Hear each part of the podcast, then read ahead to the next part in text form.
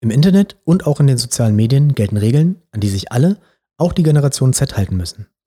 Die fortlaufende Digitalisierung bringt immer wieder interessante Möglichkeiten, die aber auch ihre Schattenseiten haben.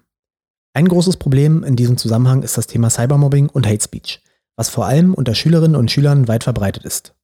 Auch sind urheberrechtliche Fragestellungen immer wieder von Relevanz. Was tatsächlich in den Schulen abgeht, welche Fälle in diesem Zusammenhang auftauchen und was man gegen Mobbing und Co. machen kann, bespreche ich heute mit Dennis Friebe. Dennis ist Referent für digitale Bildung am Otto-Nagel-Gymnasium in Berlin und gleichzeitig Digitalunternehmer.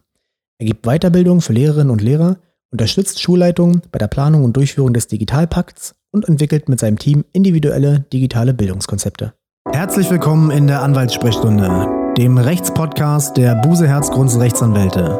Mein Name ist Norman Buse und ich spreche hier mit interessanten Leuten über aktuelle Fälle und spannende Rechtsfragen. Du bist Unternehmerin oder Unternehmer, Person des öffentlichen Lebens oder hast einfach nur Interesse am Recht? Dann bist du hier genau richtig. Los geht's, viel Spaß beim Zuhören.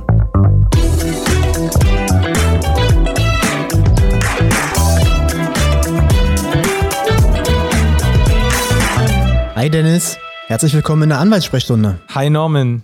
Bevor wir äh, so richtig starten mit der Folge, magst du dich vielleicht einmal vorstellen? Ja, also mein Name ist Dennis Friebe, ich bin 24 Jahre, Gründer und Geschäftsführer von Promedia Berlin. Wir sind eine Kreativ- und Kommunikationsagentur, die das Ziel halt verfolgt, einen Full Service für seine Kunden anzubieten und unsere Expertise liegt halt vor allem halt im Bereich der digitalen Bildung, Online- und Social Media Marketing und Content Delivery halt und ja, vor der Pandemie haben wir auch noch ähm, zahlreich mit Events halt zu tun gehabt und haben da eine Berliner Eventagentur unterstützt. Und ja, heute bin ich froh, hier Gast zu sein. Danke für die Einladung. Wir reden ja über, über Bildung. Das ist ja ein, ein so Riesenthema. Genau. Bevor wir jetzt in das Thema einsteigen, sag doch mal, warum bist du genau der richtige Gesprächspartner, wenn es um digitale Bildung, Mobbing in der Schule geht? Das wollen unsere Hörerinnen und Hörer auf jeden Fall wissen.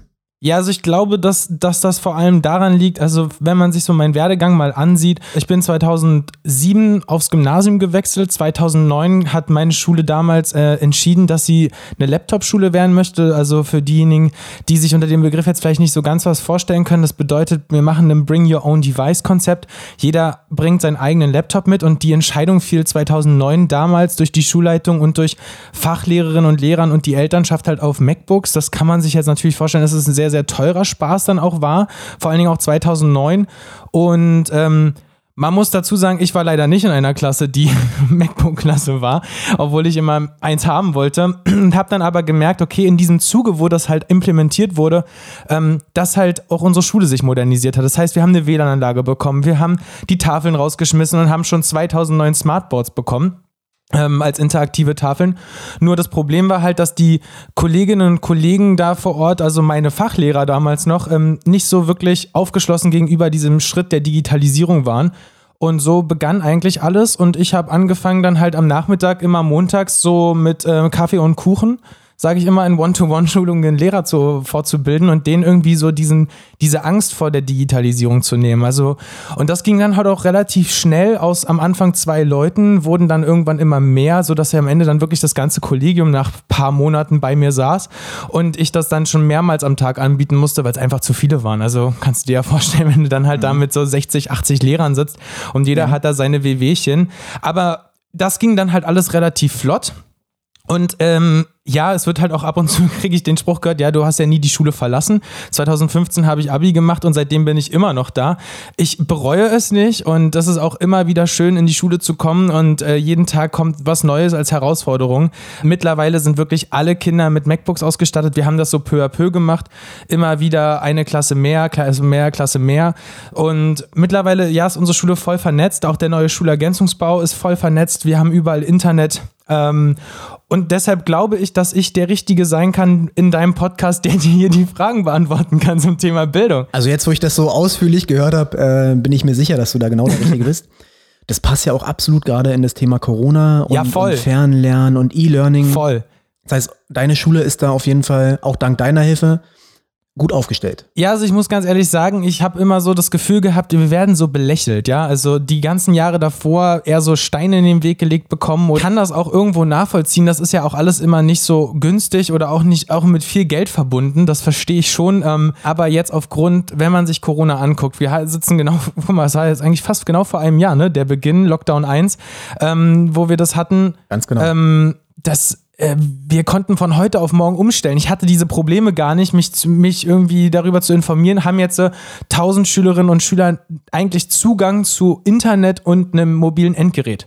Sei es jetzt ein Telefon, ein Tablet oder ein Laptop, weil die Frage brauche ich gar nicht beantworten. Die haben das alle. Und zwar von Anfang mhm. an und das ab Klasse 5. Das heißt, Homeschooling funktioniert bei euch zumindest reibungslos Perfekt. und ja.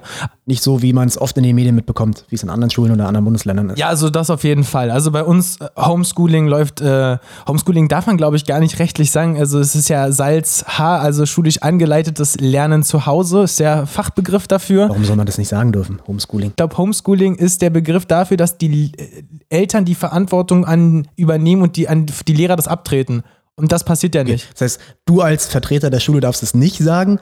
Ich als, als äh, schulischer Laie darf es auf ja, jeden Fall jeden. sagen. Homeschooling, ich meine damit sozusagen, dass ich, ne, klar, die Eltern unterstützen das, aber dass die Schule es schafft, das Kind, was zu Hause ist, zu unterrichten. Das meine ich damit. Definitiv. Das ist auf jeden Fall bei uns möglich, aufgrund wirklich von diesem Glück, dass wir halt wissen, dass jedes Kind halt Zugang zu sowas hat. Wenn ich andere Schulen mir ansehe im Bezirk oder in Berlin, da haben wir natürlich ganz andere Grundvoraussetzungen. Genau, und dadurch, dass die Digitalisierung so ein wichtiges Thema allgemein ist und vor allen Dingen jetzt auch in Bezug auf Bildung, du hast da ja wirklich gute Insights, was die Schulen zumindest hier in Berlin anbelangt betrifft. Wie ist denn das bei anderen Schulen aus deiner Erfahrung? Wie sind die digital aufgestellt? Klappt es da auch so gut mit dem, mit dem, mit dem Fernlernen? Sag mal was dazu. Also ich würde auf jeden Fall sagen, dass jetzt nach ungefähr einem Jahr Pandemie jede Schule sich auf den Weg gemacht hat, in die Digitalisierung zu gehen. Also wir sind auf jeden Fall da schon vorangekommen und ich will da auch ein großes Lob auch an die ganzen Schulleitungen aussprechen an der Stelle mal. Ähm, das sehen immer viele Eltern auch, muss man ehrlich mal sagen, nicht so wirklich. Die denken sich, warum buddelt jetzt hier eigentlich die Telekom noch kein Glasfaser uns in die, in die, in die Straße rein? Das ist immer sehr, sehr schwierig, weil das beginnt nicht bei dem Glasfaser, was in die Schule geht. Klar, das ist auch irgendwann notwendig. Meistens geht es aber schon damit los, wir brauchen ein Medienkonzept. Wir brauchen einen Plan. Wir müssen uns überlegen, was wollen wir eigentlich machen und wie wollen wir es machen. Und ich finde, man muss da auch differenzieren nach Schultyp. Also, das, äh, ich kann an der Grundschule nicht jedes Kind mit einem Laptop in der Klasse 1 ausstatten. Das funktioniert gar nicht, weil da fehlt die Medienkompetenz. Da fehlt dieses Verständnis für, warum benutze ich das und wofür nutze ich das denn eigentlich jetzt wirklich. Ähm, aber im Fakt ist, wenn ich mir andere Schulen angucke, also Grundschulen im Bezirk, die haben auch alle jetzt die mobilen Endgeräte bekommen, auch schon letztes Jahr, als es diese Förderungen gab. Ähm, es wurden Tablets angeschafft, es wurden jetzt mobile äh, LTE-Router angeschafft, falls Schulen noch kein WLAN haben, äh, bei beiden großen äh, Mobilfunkanbietern in Deutschland. Ich glaube, wir sind da auf einem guten Weg und es bedarf jetzt einfach nur noch wirklich die Expertise von Leuten und vor allen Dingen von engagierten Kolleginnen und Kollegen, die dann halt vor Ort sind und das Ganze auch mit umsetzen und implementieren, weil nur weil ich die Geräte habe, bedeutet das, bedeutet das halt nicht, dass wir sofort äh, loslegen können. Also das ist immer so ein Aberglaube, wo ich relativ Klar, schnell dann merke. Schüler, Schülerinnen, Schüler müssen geschult sein, die Lehrer müssen geschult Voll. sein. Ich stelle mir das ja so ganz naiv vor, ganz einfach. Ne? Es gibt jetzt eine Lehrerin, die ist zum Beispiel in der Schule, ja. steht vorne, hat eine Kamera, unterrichtet da Deutsch, ja, und alle Schüler sind dann live zugeschaltet, sitzen zu Hause.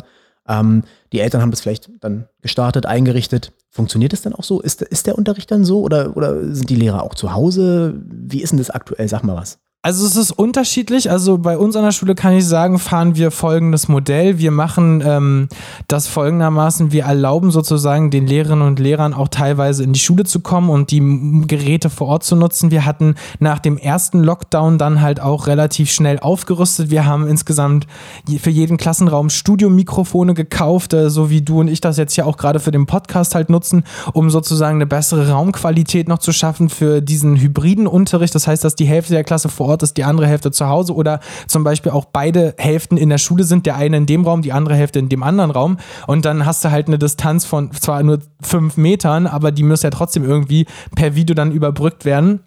Äh, Da haben wir dann relativ schnell noch investiert.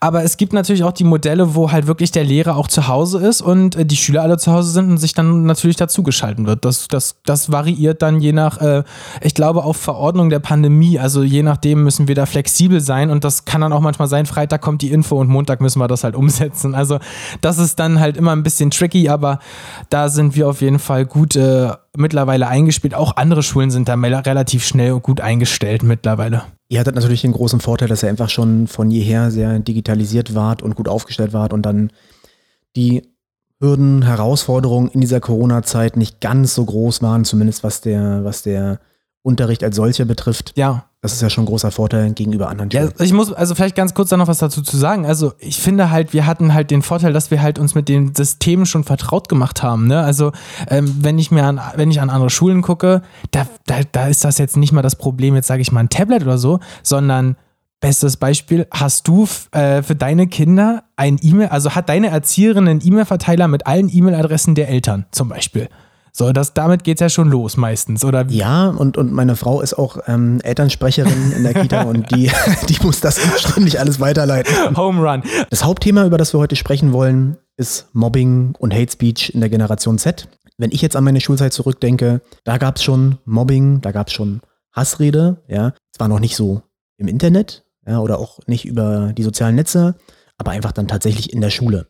Wenn die Schule vorbei war, hat es eigentlich geendet. Klar, man hat dann darüber noch nachgedacht, die Betroffenen und natürlich mit den Eltern gesprochen und vielleicht auch trotzdem viel Kummer gehabt, aber es gab einfach eine Distanz. Ja.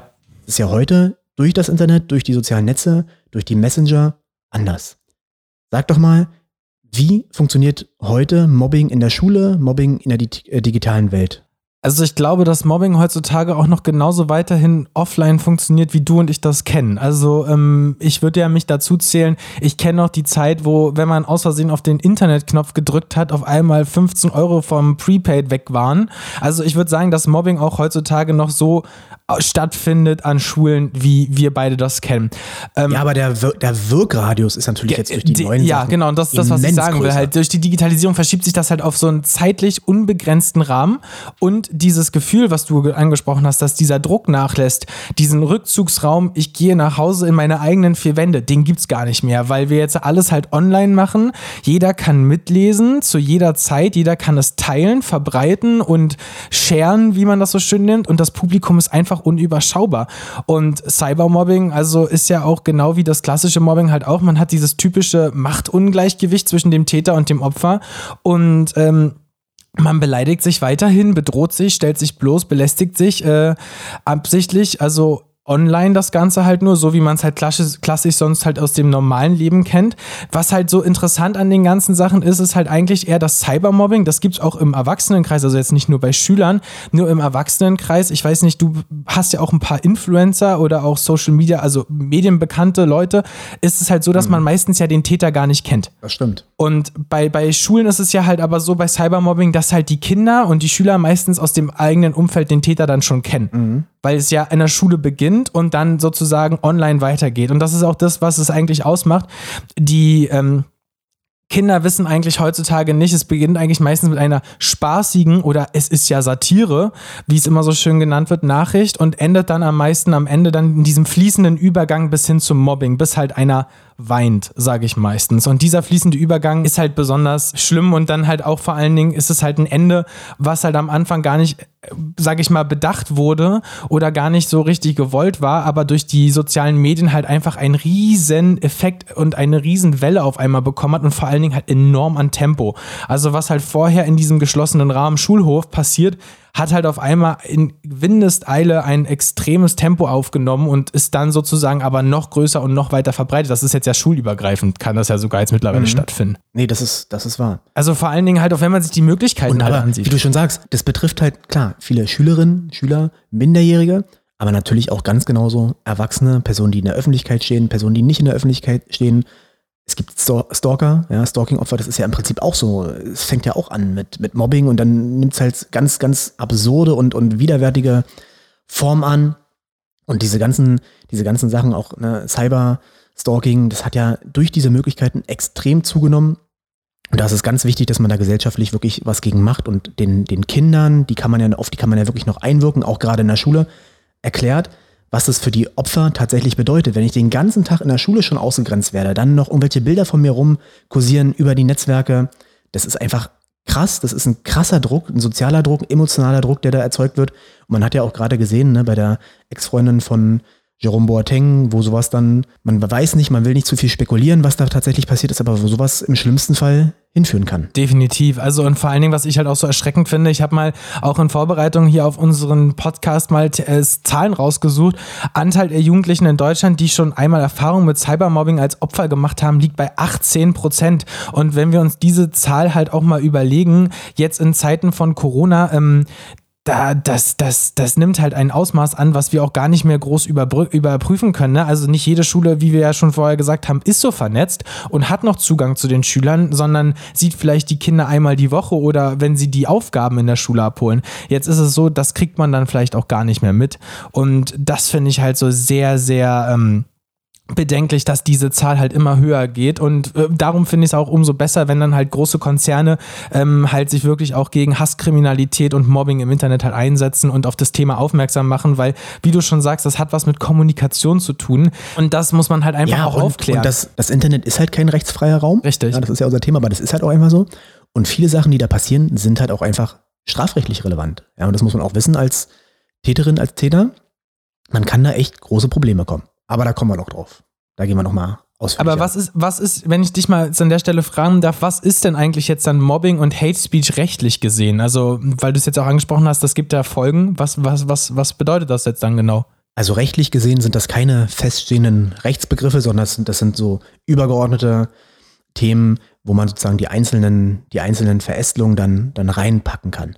Allgemein zählen dazu vor allen Dingen Verletzungen des allgemeinen Persönlichkeitsrechts, einmal durch, durch Worte, durch Äußerungen, durch Wortberichterstattung und auch durch Bildnisveröffentlichung.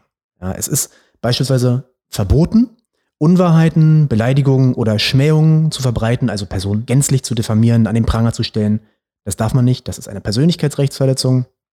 Außerdem, auch ganz wichtig, man darf keine Informationen aus der Privat- oder Intimsphäre teilen, okay. ohne dass die Person ja. dem zugestimmt hat. Das heißt, wenn eine Schülerin, ein Schüler eine sexuelle Beziehung hatten, ja, das nicht selbst offenbart haben, ist es unzulässig, dass äh, das von einer dritten Person zum Beispiel im Klassenchat einfach veröffentlicht wird, mitgeteilt wird. Das ist eine, eine Persönlichkeitsrechtsverletzung, sogar eine schwerwiegende Persönlichkeitsrechtsverletzung.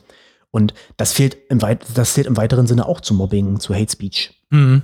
Ja, dann würde ich sagen, auch äh, ja, Bildnisverbreitung zählen dazu. Das heißt, wenn ich Fotos äh, verbreite, die aus einem sensiblen Bereich aufgenommen sind, die vielleicht eine Schülerin, Schüler in einer Situation zeigen, keine Ahnung, er mit beim Nasenbohren irgendwie äh, am Tisch sitzt, da irgendwie kippelnd oder keine Ahnung, oder umfällt, ja. Ähm, wenn ich diese Fotos dann nehme und einfach verbreite, das ist auch unzulässig. Ja, Bildnisse dürfen grundsätzlich nur mit Einwilligung verbreitet werden und auch das, wenn man das dann entsprechend kommentiert, darstellt, lächerlich macht, auch das ist Mobbing. Aber verbreiten, wenn ich dich da kurz unterbrechen darf, verbreiten ist dann also auch schon, also Beispiel, wir beide sitzen jetzt im Klassenraum, ich ziehe mein Handy und mach mit deinem Gesicht so über so einen Snapchat-Filter irgendwas Cooles und schick das jetzt an meine Freundegruppe und das ist nach fünf Sekunden weg, das ist dann auch schon verbreiten und verboten. Aufnehmen, das Aufnehmen darfst du in der Konstellation. Das ist also zumindest persönlichkeitsrechtlich. Wenn das in der Schulordnung verboten ist, ist es was anderes. Dann hat die Schule möglicherweise einen Anspruch, dass du es nicht darfst. Also wenn in unserer Hausordnung steht Aber Handyverbot, dann. Handyverbot, dann darfst du es nicht. Okay. Dann, darfst, dann, dann, ist es, dann ist es untersagt. Mhm. Aber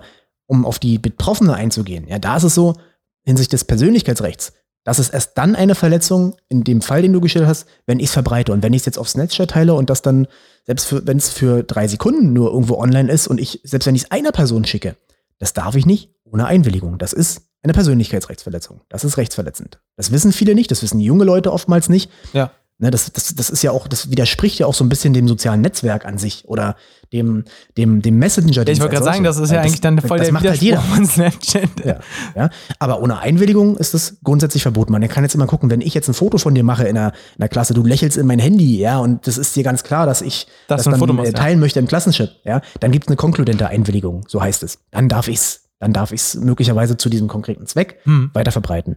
Aber das müsste ich auch beweisen, dass es so ist. Ich bin da beweisbelastet für. Das heißt, da muss man vorsichtig sein. Krass, das ist, das ist echt, also vor allen Dingen, was mich dann jetzt auch gleich dann interessiert, aber ich glaube, da kommen wir später dann drauf zu, vielleicht, ähm, ist ja. ja dann vor allen Dingen auch passiert dann jetzt eigentlich, wenn jetzt das so ein 14- oder 12-Jähriger macht? Wobei da müsste man dann eigentlich schon fast wieder streiten, haben 14-Jährige überhaupt da äh, das Recht an, auf Snapchat zu sein, finde ich. Ja, genau, genau. Aber es kommt, das hängt auch alles vom Alter ab. Ja, von der Einsichtsfähigkeit, von der Schuldfähigkeit. Das sind alles Sachen, die immer relevant sind und das, da kommt es auf den Einzelfall drauf an. Aber da können wir später auch nochmal zukommen. Ja. Die, ich habe ja schon ein paar, so ein paar Beispiele jetzt genannt. Sind das so, sind das so echte Sachen, die im Schulalltag vorkommen können? Oder, oder was sind so deine Erfahrungen jetzt Thema Mobbing und Hate Speech, was, was wirklich in der Schule passiert? Also ich glaube schon, dass das auf jeden Fall stattfindet und dass das auf jeden Fall so Sachen sind, die da passieren, die du geschildert hast. Ähm, ich möchte an der Stelle nur vielleicht irgendwie anmerken, dass man das natürlich so proaktiv nicht immer unbedingt sofort halt auch mitbekommt. Also das ist halt das Problem. Aber klar, es gibt so eine Sachen, ich hätte mal hier ein paar Sachen noch rausgebracht, mitgebracht, Norman. Beispielsweise zum Beispiel hatten wir mal so eine weiß ich nicht, ist das eine Google-Bewertung, kann das Mobbing und Hate Speech sein? Wenn man dann Namen von Lehrern oder Leuten halt sagt, ist das dann Mobbing oder ist das dann eher üble Nachrede? Na, üble Nachrede ist ja auch so ein, so ein Fall, den man unter Mobbing zählen kann. Man muss halt immer ganz genau gucken, was in dieser Bewertung drinsteht. Mhm. Wenn da jetzt eine wahre Tatsachenbehauptung über einen Lehrer, über eine Lehrerin geschrieben ist, keine Ahnung, Frau Meier Müller kommt jeden Tag mit dem Auto zur Schule. Ich fände es besser, wenn sie mit dem Fahrrad fahren würde. Das wäre für ihren CO2-Abdruck besser. Ja. ja. Das wird die Frau Müller, Meier, Schulze nicht gut finden, aber es betrifft hier ihren Arbeitsweg. Das zählt zur Berufssphäre, das zählt zu dem Berufsbild. Das muss sie in der Regel so hinnehmen. Wenn da jetzt aber drin steht, Frau Meier ist eine völlig geisteskranke und so weiter, jetzt kann man sich die Schmähung dazu denken, dann und das in dieser Bewertung ist, dann ist das unzulässig. Das ist dann wahrscheinlich eine Formalbeleidigung, die als solche auch zu Hate Speech, Mobbing, ja, auch, auch Mobbing zählen kann. Das muss man nicht hinnehmen. Mhm. Ja, man kann jetzt überstreiten, was ist dann, wenn da irgendwas ähm, über die Schule steht. Die Schule ist inkompetent. Ne, das sind alles zulässige Meinungsäußerungen. Das, das muss die Schule dann, dann hinnehmen oder der Direktor müsste es wahrscheinlich auch hinnehmen, okay. wenn da was über den Direktor geschrieben wird. Mein Job ist es ja auch, sowas dann mit zu kontrollieren und zu prüfen. Das hat jetzt nicht jede Schule das Glück, dass es da vielleicht jemand gibt, der sich da so reinkniet. Wir hatten mal einmal eine Google-Bewertung, dass halt irgendwie, da wurde halt total, also wirklich sehr viel abstruser Kram wirklich wurde da erzählt, was wir, was wir da machen in der Schule und die, die, die Person, die das verfasst hat, die war irgendwie, glaube ich, dann wirklich geistig ein bisschen verwirrt.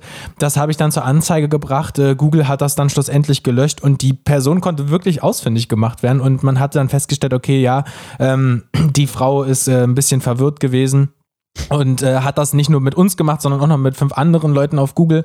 Ähm, ja. Da, da, da kannte, konnte ich dann mal auf jeden Fall auch mal diesen Fall sozusagen miterleben, wie das dann mit der Polizei halt wirklich abläuft, dass das dann auch wirklich kontrolliert und überprüft wird. Also das fand ich sehr interessant. Dann habt ihr, dann habt ihr Glück gehabt, weil in, in den meisten Fällen, wo man dort Strafanzeigen erstattet gegen solche solche Bewertungen. Also erstmal muss ja tatsächlich eine Straftat vorliegen, dass sich eine Straftat. Ne? Also das heißt, es reicht ja nicht, wenn da jetzt drin steht, Frau Müller ist inkompetent. Ja, also wir können auch darüber Straftat, reden, Norman. Also da ging es halt darum, dass wir halt angeblich Kinder schlagen in der Schule. Und da war natürlich enormer Handlungsbedarf dann relativ schnell natürlich auch von Noten. Ja, da macht es dann auch Sinn, Strafanzeige zu erstatten. Das muss, sowas muss dann auch gelöscht werden und da muss man auch gucken, dass man gegen die Täter vorgehen kann, wenn man die dann ermittelt bekommt. Und ihr habt Glück gehabt, in dem Fall war es so, dass die Polizei was gemacht hat, das ernst genommen hat ich würde schon fast bösartig sagen, wahrscheinlich deshalb, weil hier mal, weil hier auch der Staat betroffen ist. Ja, wenn die Privatpersonen von solchen Sachen äh, betroffen sind, da meine ich, ist das Verfolgungsinteresse bisher zumindest, es hat sich auch da viel getan, nicht besonders hoch gewesen. Aber auch die Politik hat erkannt, dass es ganz, ganz wichtig ist, da dieses Thema aufzugreifen, ähm, klare Grenzen zu setzen. Und es wird in Zukunft auch immer weiter so sein, dass da rigoros gegen vorgegangen werden kann, gegen Hate Speech, gegen Verleumdung, gegen Beleidigung. Okay. Vielleicht, vielleicht noch ein anderes Beispiel, was mich persönlich auch so ein bisschen interessiert. Und zwar ist es so ein Trend, ich weiß nicht, ob du den kennst. Ähm, gibt es im, gibt es, es gibt so eine Seite, so Telonym. Also da kann jemand anonym oder halt nicht anonym eine Frage an die Person stellen und sozusagen dann wird die beantwortet und jeder kann das mitlesen. Ähm, zu meiner Zeit hieß das früher, glaube ich, so AskFM oder so. Jetzt ist das Telonym. Und ähm, der Trend geht dahin, dass die Leute dort Fragen stellen können, dann wird das gescreenshottet und dann gibt es einen Instagram-Account, der den Namen sozusagen der Schule, also es gab es auch mit Beichtstuhl, ich beichte, das war ein mhm. Riesentrend in der Berliner Schulszene, fand ich, ähm, wo dann sozusagen zusätzliche Accounts mit den Namen der Schule erstellt worden sind, wo man dann auch nicht mehr, weil die Logos genutzt wurden, überprüfen konnte, ist das jetzt nun der richtige oder nicht ähm, weil halt, sagen wir mal ehrlich, eine Schule nicht so schnell einen blauen Haken auch bekommt, um zu verifizieren, wir sind jetzt hier die Echten und das ist eigentlich der Spaßkanal von irgendwelchen äh, Schülern der Oberstufe. Wie ist das da, wenn die jetzt so zum Beispiel sich als Schule ausgeben, dann noch das Logo nutzen und dann noch da auf Telonym screenshotten und da Sachen verbreiten wie Frau Müller, nehmen wir die wieder als unsere, die, die wird heute einfach genutzt als Name. Frau Müller ist halt echt scheiße. Ähm, Was, was ist das? Kann man dagegen vorgehen? Ist das, äh, was ist das, wenn man das mal ausspinnt? Also erstmal frage ich mich, was soll so ein Quatsch? Ja, was ist das für, ein, für eine komische Entwicklung ja. schon wieder, wo Leute anonym irgendwelche Schmähungen verbreiten können, Unfug treiben können? Äh, das ist, das, ich kann nur sagen, an sowas sollte man sich nicht beteiligen. Das ist nichts Sinnvolles für die Meinungsbildung. Und äh, das Beispiel zeigt ja auch schon, was du jetzt geschildert hast, es geht ja auch darum, um Leute zu schädigen. Und wenn die Frau Müller dort wirklich beleidigt wird, ja, dann ist das eine Straftat, ja, das ist eine strafbare Beleidigung und da gilt das Gleiche. Da Strafanzeige erstatten oder zum Anwalt gehen ne, und dann müssen, müssen da die Täter, auswendig, ausfindig gemacht werden und dann werden die auch bestraft. Mhm. Ja, also den Trend kann ich auch nicht nachvollziehen, weil das, was ich immer so sehe, ist, wenn man dann mit den Leuten wirklich redet oder mit den Schülern oder ein Angebot macht, ey, ihr seid unzufrieden, also das haben wir dann gemacht an der Stelle. Wir haben gesagt, ey, es gibt ja anscheinend Redebedarf, ihr habt irgendwie, liegt euch ja was auf dem Herzen, was, äh, was kann man verändern?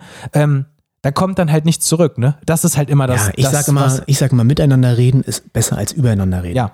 Und bei uns an der Schule, das war sehr analog halt, aber da gab es damals so einen Kummerkasten und wenn da irgendein Problem, da gab es einen Vertrauenslehrer und wenn es da Probleme gibt, die die Schule betreffen, wenn's, wenn man sich von einer Lehrerin einfach ungerecht behandelt fühlt, dann sollte man das Gespräch suchen. Vielleicht nicht mit der Lehrerin unmittelbar, wenn ich es mir nicht zutraue, sondern erstmal mit den Eltern gucken, die Sorgen schildern und dann können die Eltern ja gucken, ob die dann mit der Lehrerin sprechen, ob die mit der Schulleitung sprechen ne, oder, oder sich an eine Vertrauenslehrerin wenden. Aber dieses Anonyme im Internet dann ähm, sich da sozusagen auskotzen, ich sage es einfach ganz, ja. ganz äh, salopp, so wie es ist, das finde ich ist eine Entwicklung, die. Ich kann sie halt nicht teilen, muss ich nicht, sagen. Gefällt mir nicht. Und wie du schon gesagt hast, vor allen Dingen ist es halt auch einfach so, dass es diesen Kummerkasten und die Vertrauenslehrer, das gibt es immer noch. Also das hat sich auch jetzt über die Jahre nicht verändert. Und die sind ja auch, ja. Vertrauenslehrer werden ja von den Schülern gewählt. Also das ja, ist ja nicht genau. irgendwie, man stellt sich auf und wird das, sondern die Schüler wählen die Vertrauenslehrer. Und ähm, wenn die Mehrheit der Schüler halt gewisse Kollegen da auswählen, Kolleginnen und Kollegen an der Stelle, ähm, dann, dann hat das ja auch, sage ich mal, seine Daseinsberechtigung und muss dann halt einfach auch genutzt werden. Was macht denn die Schule, wenn die sowas mitbekommt, solche Mobbingfälle? Also ich glaube, es ist erstmal wirklich wichtig, wie ich gesagt habe, dass halt die Schule das erstmal mitbekommt, dass Mobbing überhaupt stattfindet. Weil viele denken immer, es ist die Aufgabe eines Lehrers, dass man alle Schülerinnen und Schüler sofort überblickt und halt Mobbingfälle zum Beispiel auch im privaten Klassenchats bei WhatsApp zum Beispiel aufdeckt. Das, das ist gar nicht realisierbar. Also das funktioniert gar nicht. Und an den Schulen, wo ich halt immer bisher war, haben die alle gleichermaßen reagiert, weil die haben sofort sich für den Betroffenen, die Betroffene halt dann stark gemacht und haben dann Hilfe angeboten, Gespräche angeboten, sowohl für die, das, den Betroffenen als auch mit den Eltern zusammen.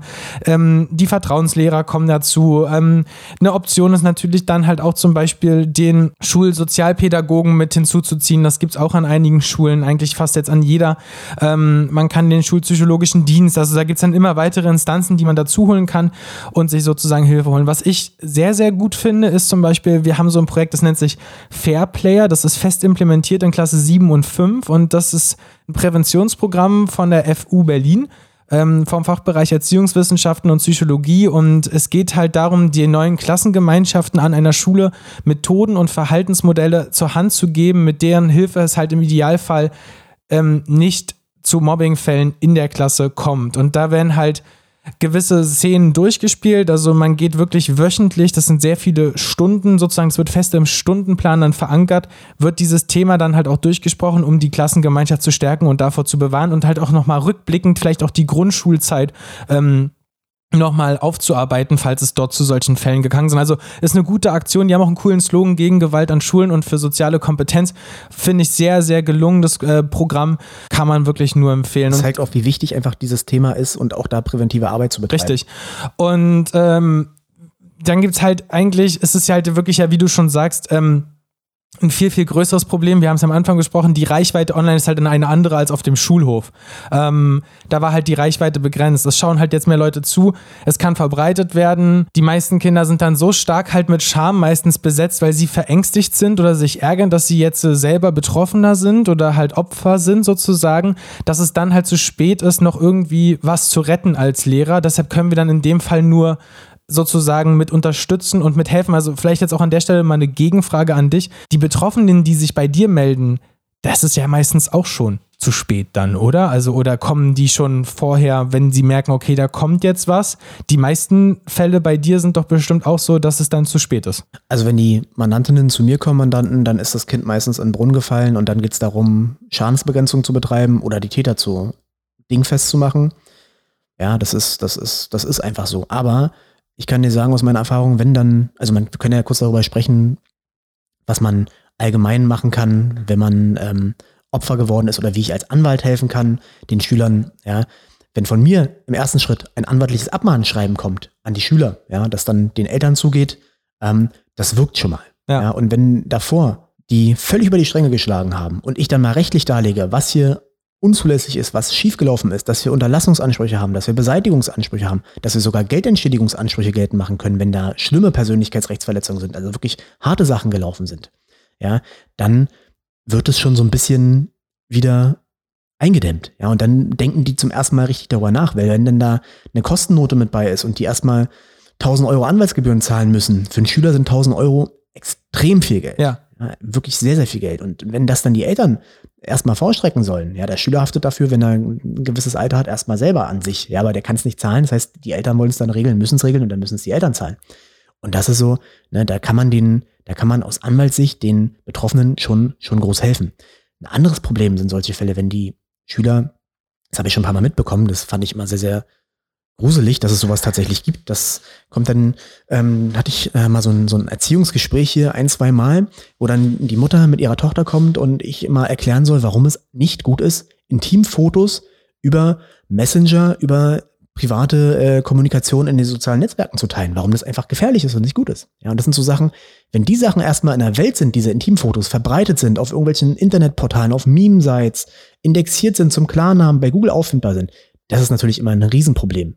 In 95 Prozent der Fälle weiblichen ähm, Schüler, ja, und da bleibt dann, da muss man sich vom Anwalt helfen lassen, wenn man diese Bilder raushaben möchte. Und ich weiß nicht, wie deine Erfahrung ist, wie das tatsächlich in der Schule abläuft unter den jungen Leuten, aber wenn diese, wenn die da Nacktbilder rumschicken, dann ist die, ist es ein großes Problem, wenn die einfach weiterverbreitet werden. Und viele junge Männer, äh, Jungs, sind da irgendwie moralisch so ein bisschen. Ja, die finden das halt auch noch cool, wahrscheinlich. Also ich finde das halt auch so schlimm, dass da sind wir wieder bei diesem Thema Scham. Also vielleicht kurz vorweg, ich glaube, du hast gerade sehr vielen Kolleginnen und Kollegen aus dem Herzen gesprochen und ich glaube, ganz viele würden jetzt am liebsten gerade dich anschreiben und anrufen und sagen, kommen Sie bitte zu uns in die Schule, Herr Buser. Können die alle machen. machen wir, haben, wir haben vier Kollegen, wir haben vier Kollegen im Medienrecht, die können sich alle melden. Und äh, wie gesagt, das ist ja wirklich so. Ich habe wirklich schon einige Erziehungsgespräche geführt. Ja, dann hier bei uns in der Kanzlei bezahlt, das fand ich gut, denn ne, dann mussten, also für die Eltern war es irgendwie ein bisschen bitter, aber ne, ich habe dann ein Beratungshonorar dafür bekommen. Aber das hat den, den Kindern einfach die Augen geöffnet, was wirklich passieren kann. Und es wirkt manchmal Wunder, wenn ein Experte in die Schule zum Beispiel geht und da einen Vortrag hält und die, ne, die ganzen halbstarken, so sage ich es jetzt mal ein bisschen bösartig, ja, ja, mal vor Augen führt und vielleicht auch ein paar Beispiele schildert aus der Praxis, was passieren kann. Und nochmal, es ist wirklich nicht schön, wenn ein Nacktfoto von mir irgendwo im Internet kursiert und ich gebe den Namen ein und es ist bei Google zu finden. Und wenn ich dann sogar noch weiß, wer es verbreitet hat, ist es auch für den Täter nicht schön. Ja. Weil das ist eine schwerwiegende Persönlichkeitsrechtsverletzung, da muss man ganz, ganz viel für zahlen. Ja, da muss man eine hohe Geldentschädigung für zahlen. Das sind vierstellige Beträge, um die es da geht. Beträge, um die es da geht. Wenn es mehrere Fotos sind, das kumuliert sich. Das ist übel. Ja, und das ja, ist ja das, was sie denken. Halt, sie, sie denken ja gar nicht so weit. Das ist halt wirklich. Das so ist wieder das Thema Medienkompetenz. Ja, das muss, weil die einfach das gar nicht in dem jungen, ich verstehe es doch total, man weiß doch gar nicht, was alles passieren kann, dass die Welt wirklich böse ist. Die, ne, es gibt halt nicht nur liebe Leute im Internet, sondern es gibt ne, in verschiedensten Facetten wirklich einfach abartige Fälle, ja, um das mal so zu formulieren. Ja, ich finde halt auch nochmal, um auf die, die Ausgangsfrage halt von dir auch zurückzukommen, was macht die Schule, wenn sie halt Mobbing mitbekommt, ne? Ich finde halt auch, das hat auch ein bisschen was damit zu tun, dass in den letzten Jahren diese Fehlerkultur in Deutschland halt ganz, ganz krass sich verändert hat. Also man darf, man muss halt dieser Norm entsprechen und man darf halt auch nichts falsch machen, aber eigentlich sind ja Fehler auch dafür da, dass sie gemacht werden. Und wenn man sich Mobbing-Ursprünge ja auch manchmal ansieht, dann entsteht ja Mobbing manchmal auch daraus, dass vielleicht jemand einen Fehler gemacht hat. Und diesen Wunsch halt immer diesen Ideal hinterher zu laufen angesprochen, auch die Ideale, die in den Medien verfälschte halt Bilder den, den Schülerinnen und Schülern halt darstellen, das ist vielleicht auch eine Ursache, warum das halt so passiert. Und die Kinder trauen sich dann halt meistens nichts mehr falsch zu machen, dabei sind ja die Fehler dann da eigentlich, um gemacht zu werden und diese Einkapselung entsteht dadurch und die Lehrer also merken dann halt einfach, es ist dann auch viel zu spät meistens oder können es gar nicht mitbekommen, weil es halt im privaten Umfeld, in privaten sozialen Netzwerken passiert, dann halt einfach gar nicht, dass da, dass da irgendwas im Argen ist. Meistens, also glücklicherweise an den Fällen, wo ich jetzt irgendwie das mitbekommen habe, kann ich sagen, ist es dann so gewesen, dass dann halt andere Klassenkameraden glücklicherweise dann irgendwann Hilfe gesucht haben für, die, für das Opfer. Das ist sehr, sehr lobenswert, aber halt auch nicht selbstverständlich. Überhaupt nicht. Ja, vor allen Dingen, also das kennt man ja selber aus der Schulzeit, wenn man sich dann mit den Opfern in Anführungszeichen solidarisiert, ist man ja quasi selber dann ja äh, oder ist die Gefahr gegeben, dass man selber zum Opfer wird. Das heißt, man, da muss man an die, an die Mutigen appellieren, die vielleicht auch wirklich beliebt sind, ja, vielleicht noch ein zweites Mal darüber nachzudenken, was hier in der Schule tatsächlich passiert und dann zu sagen, so geht es nicht, ja, weil du sagtest vorhin Fehler, ja, das ist immer irgendein Fehler, der passiert, der sich dann durch die ganze Schullaufbahn ähm, durchziehen kann. Ich kann mich noch daran erinnern, wir hatten damals, das war dann, ich glaube in der dritten Klasse, war ein, ein Schüler bei mir, der hat im Unterricht mal einen fahren lassen, ja, und der hieß dann von der dritten Klasse bis zur sechsten Klasse nur noch Puper. Ja, und das ne, natürlich auch ich habe da mitgemacht, weil man sich da keine großen Gedanken drüber gemacht hat als als Kind, aber ne und da ist es auch finde ich Aufgabe der Lehrer, der Eltern einfach zu sagen, so geht es nicht, wenn man es mitbekommt. Ja. Die Lehrer hatten es damals mitbekommen. Ja, die haben auch ein bisschen was gesagt, du du du, aber halt einfach nicht erklärt, was das was das tatsächlich für für für Auswüchse haben kann. Und wenn ich das jetzt auf die heutige Zeit projiziere, wo Internet existiert mit den sozialen Netzwerken, wo ich Fotos manipulieren kann, den bloßstellen kann und das eine extreme Reichweite hat, ne, ist es einfach nicht schön und gefährlich und da müssen die Lehrer, Eltern, Mitschüler einfach ein Auge drauf haben, dass man da vorsichtig ist. Und, und aber jetzt an der Stelle, genau, aber wann, wann muss denn die Schule jetzt eigentlich rechtlich gesehen dann eingreifen? Das kommt immer darauf an, was es, für ein, was es für ein Fall ist. Grundsätzlich ist es so, dass sobald ein schulischer Bezug ist, muss die Schule eingreifen, muss die, muss die was machen. Ja, das heißt, Beispiel, wenn eine Beleidigung tatsächlich im Unterricht vorhanden ist. Die Lehrerin sieht es, wie da einer da rumbrüllt und den mit Ausdrücken bombardiert, da muss die Schule ganz klar eingreifen. Das ist logisch, ja. Auch wenn ein Klassenchat vorhanden ist. Ja, wenn ein Klassenchat vorhanden ist, der irgendwie vielleicht, wo auch ein Lehrer mit involviert ist. Ich weiß nicht, wie das in der Schule tatsächlich ist mit diesen Klassenchats, ja. Aber wenn dort, wenn Lehrer das mitbekommen, dass dort thematisch die Schule, Schulsachen besprochen werden, sich ausgetauscht wird und da irgendwelche Sachen sind, rumkursieren Fotos, Beleidigungen, Unwahrheiten, dann muss, auch da muss eingegriffen werden. Oder auf Klassenfahrten, klar, wenn da irgendwas ja. ist, da muss was ausflügen. Me meistens muss, zu dem Chat-Problem, also meistens sind ja die Chats äh, privat. Also ist jetzt nicht immer, dass die Chats alle unbedingt irgendwie auf einer offiziellen Lernplattform vom, von der Land, vom Land dann sozusagen ist. Sondern, sind meistens WhatsApp-Sachen. Genau, meistens WhatsApp, genau. Und da ist ja natürlich der Lehrer nicht drin, da kann der ja nicht Moderator spielen. Also da ist er ja wirklich darauf angewiesen, wie wir gerade eben schon gesagt haben, dass halt andere das melden. Ja, aber dann betrifft es ja auch nicht die Schule als sich, an sich. Ja, dann ist es ja quasi, dann ist es ja außerschulisch. Also es muss tatsächlich einen schulischen Bezug geben, es muss irgendwie na, sonst, was soll, das ist ja die, die Schule ist ja auch nicht die Polizei ja. oder nicht der Richter, nicht die Staatsanwaltschaft, sondern die bezieht sich natürlich auf den Bildungsauftrag. Und was kann, was kann aber die Schule dann mit diesen Tätern halt machen, wenn sie jetzt äh, merkt, okay, da ist was, was, was, was macht die Schule dann? Also, was kann man dagegen machen? Vorrangig, vorrangig Erziehungsmaßnahmen. Erziehungsmaßnahmen. Ja, das heißt, erstmal das erzieherische Gespräch zu suchen oder einen Eintrag im Klassenbuch zu verfassen, mündlichen Tadel auszusprechen, wenn das nichts bringt oder wenn es einfach zu krass war, ja, die Rechtsverletzung, dann können Ordnungsmaßnahmen ergriffen werden, wie ein schriftlicher Verweis, ähm, Ausschuss vom Unterricht, Umsetzung in die Parallelklasse, Überweisung an andere Schule, an andere Schulen, ja. wenn es halt schon, wenn es halt nichts anderes mehr gibt. Und im schlimmsten Fall, wenn die Schulpflicht erfüllt ist, Entlassung aus dem Unterricht. Ja, das sind dann Sachen, da muss dann ne, der Direktor, die, die ähm, Gremien müssen dann da die Sachen prüfen und dann überlegen, Abwägung, das sind, das sind Ermessensentscheidungen, aber das sind so die Sachen und das sind ja schon ernsthafte Konsequenzen. Ja. Ne, also es ist ja äußerst unangenehm, wenn ich als Schülerin in die Parallelklasse muss. Definitiv. Oder in eine andere Schule gehen muss. Jetzt ja, dann ja. bricht mein soziales Umfeld komplett weg. Man muss ja dann auch immer, finde ich, beide Seiten ganz wichtig betrachten. Ne? Mädels schicken Nudes, wie es in der Jugendsprache gesagt wird, also wirklich Nacktbilder. Der Junge verbreitet das weiter oder macht damit irgendwas, wird jetzt ausgeschlossen vom Unterricht. Es ist natürlich auch besonders wichtig, dass man natürlich auch ihn weiterhin. Also da ist natürlich bei dir in der Kanzlei dann Herr Grunz der richtige Ansprechpartner. Es geht natürlich auch darum, natürlich dann den Täter den Schutz zu bieten, weil das muss man natürlich auch nochmal bedenken. Für den wird das natürlich besonders schwierig, dann an einer neuen Schule Fuß zu fassen oder halt auch in der Parallelklasse, wie du sagst auch da gilt, Fehler gehören zum Leben dazu, zum Erwachsenwerden. Und ne, wenn der das einfach nicht intellektuell schon verstanden hat, was es für eine, für eine Relevanz hat, wenn er jetzt Nudes verschickt, Ja. dann, ne, dann muss er auch natürlich die Möglichkeit haben, der ist Jugendlicher und wenn du jetzt, du hast ja schon den Bezug zum Strafrecht hergestellt, ja, das sind Straftaten, aber wenn dann Jugendstrafrecht zur Anwendung kommt, ne, da sind, das ist ja sozusagen, Jugendstrafrecht ist sozusagen Erziehung. Ja, Ja. Darum geht's. Der Jugendliche soll geprägt werden und äh, dem sollen die gesellschaftlichen Normen beigebracht werden. Das geht da nicht um Bestrafung. Ja, das heißt, muss man berücksichtigen und man muss natürlich, die Opfer sollten den Fokus haben, aber man darf auch nicht vergessen, dass die Täter ja auch noch recht jung sind. Fehler, wie gesagt, gehören dazu. Aber jetzt, wenn wir genau bei diesem Thema mal bleiben, vor allen Dingen, wie kannst du als Anwalt dann Schülern helfen, die halt Opfer von solchen Persönlichkeitsrechtsverletzungen halt geworden sind? Durch Du meinst jetzt, du meinst jetzt, wenn jetzt, wir nehmen jetzt wirklich mal ein Beispiel Foto, Intimfoto zum Ja. Beispiel verbreitet. Wir sagen jetzt mal Intimfoto verbreitet in den sozialen Netzen. Ja?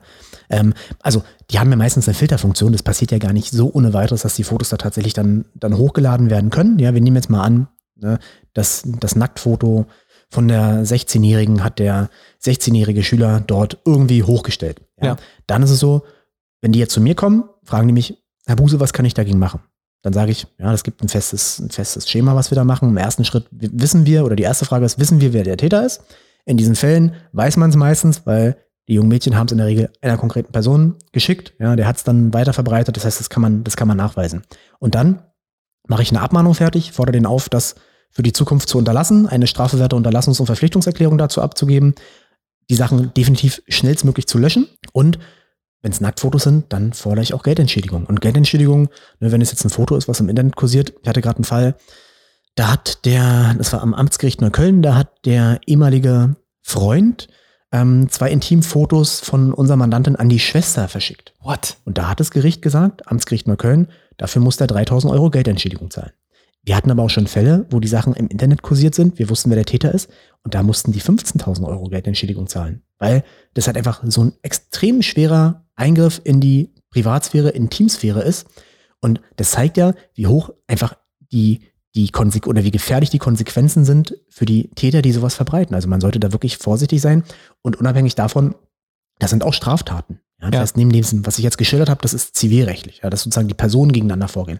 Aber auch der Staat kann eingreifen. Und der Staat kann eingreifen, indem da ein Strafverfahren ist. Ja, da gibt es eine Hauptverhandlung und da wird man dann angeklagt. Und das ist für, wenn der jetzt nicht völlig äh, skrupellos ist, auch keine schöne Sache. Vor Gericht zu stehen, ja, sich dieser Pein auszusetzen, da entstehen auch wieder Kosten, die dann erstmal die Eltern tragen müssen, was sie, oder tragen, tragen dann für die Kinder, was sich die, die Eltern aber auch irgendwann wiederholen wollen von den Kindern. Also das sind so die Sachen, die man dann in der Praxis macht.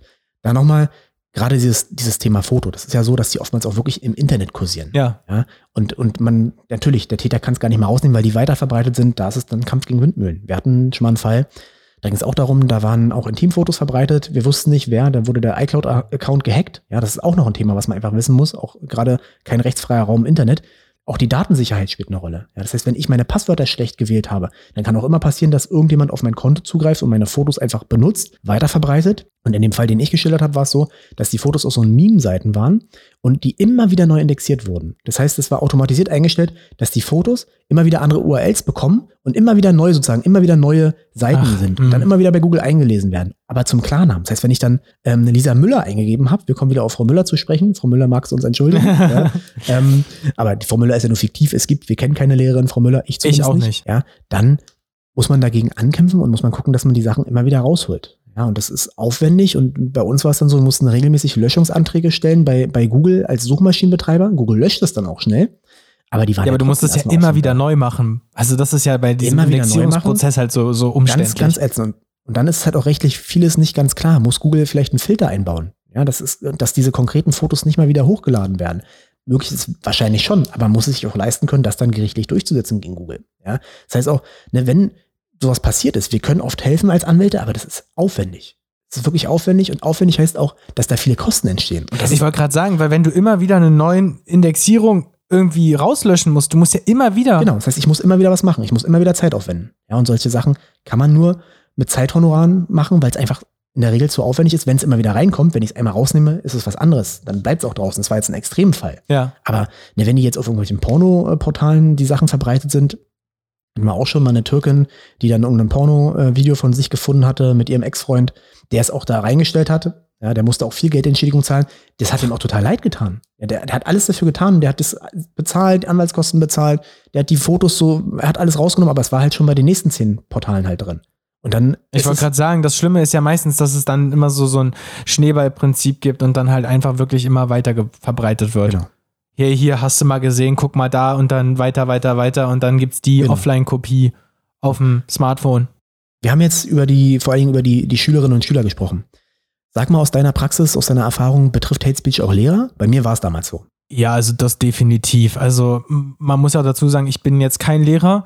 Aber Ähm, du hast ja Kontakt zu sehr, sehr vielen Lehrern und Lehrern. Genau, also das ist halt die Sache, warum ich auch sagen würde, ja, das ist so. Also ich glaube halt, jeder hat schon mal über seinen Lehrer oder seine Lehrerin halt auch vor allen Dingen gelästert. Also vor allen Dingen, wenn ich auch mal in meine Schulzeit mich so zurück irgendwie, da war man dann mal unzufrieden und sagte, oh nee, das ging gar nicht und wie anstrengend und so. Ja, aber halt man muss ja auch qualitativ unterscheiden. Wir reden ja wirklich über Hate Speech ja, oder, oder Ja, ja. Hasskriminalität, Hassrede im Internet.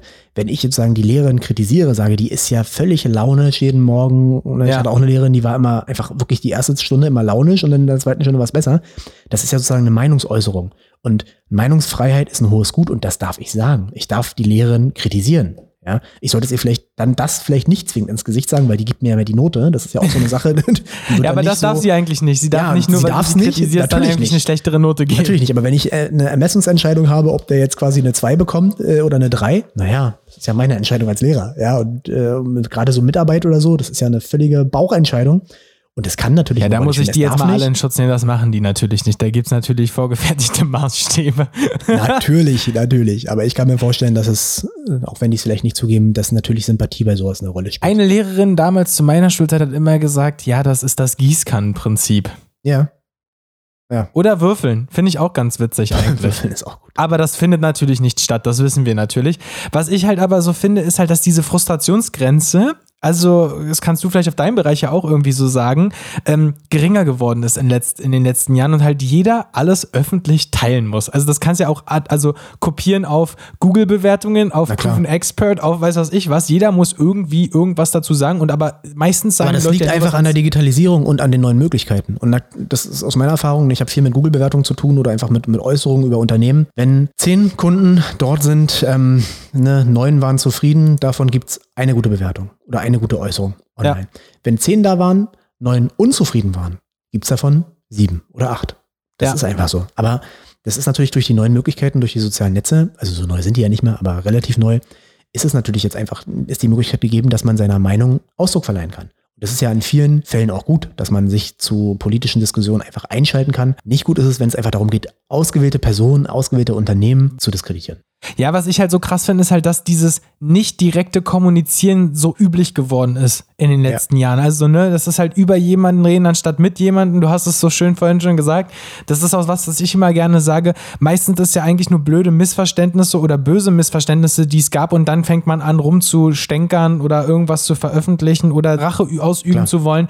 Ich finde das halt einfach mittlerweile schwierig und ich habe auch wirklich Kontakt zu Lehrern jetzt gehabt, auch in Zeiten von der Pandemie, die gesagt haben, ey, ich möchte meine Kamera nicht anmachen, weil ich habe einfach Angst, dass die Kinder Screenshots machen oder das abfilmen, irgendwelche Filter mir aufsetzen. Das geht ja mit TikTok oder mit Snapchat super easy. Weißt du, auf einmal hast du Hundeohren. Kann ich total nachvollziehen. So, weißt du? Und aber genauso verstehen, hast du dann auf der anderen Seite die Eltern, die sagen, äh, ich möchte nicht, dass mein Kind die Webcam anmacht, weil sie sehen mein Haus. Also, das ist total schwierig. Da gibt's ein fließen, beide Seiten wollen irgendwie. Das ist immer, das eigentlich ist immer ein Abwägen, das ist immer ein Abwägen, aber ne, man darf sich diesen neuen Möglichkeiten ja auch nicht verschließen. Und natürlich ist es, ist die theoretische Gefahr gegeben, dass die mit dem Foto der Lehrerin da irgendwelcher Unfug betrieben wird. Aber wenn das tatsächlich so ist, dann muss man sich dagegen wehren. Ja, man muss, da ist die Schule in der Pflicht, die muss, das muss ganz klare Richtlinien geben, was da passieren Genau. darf.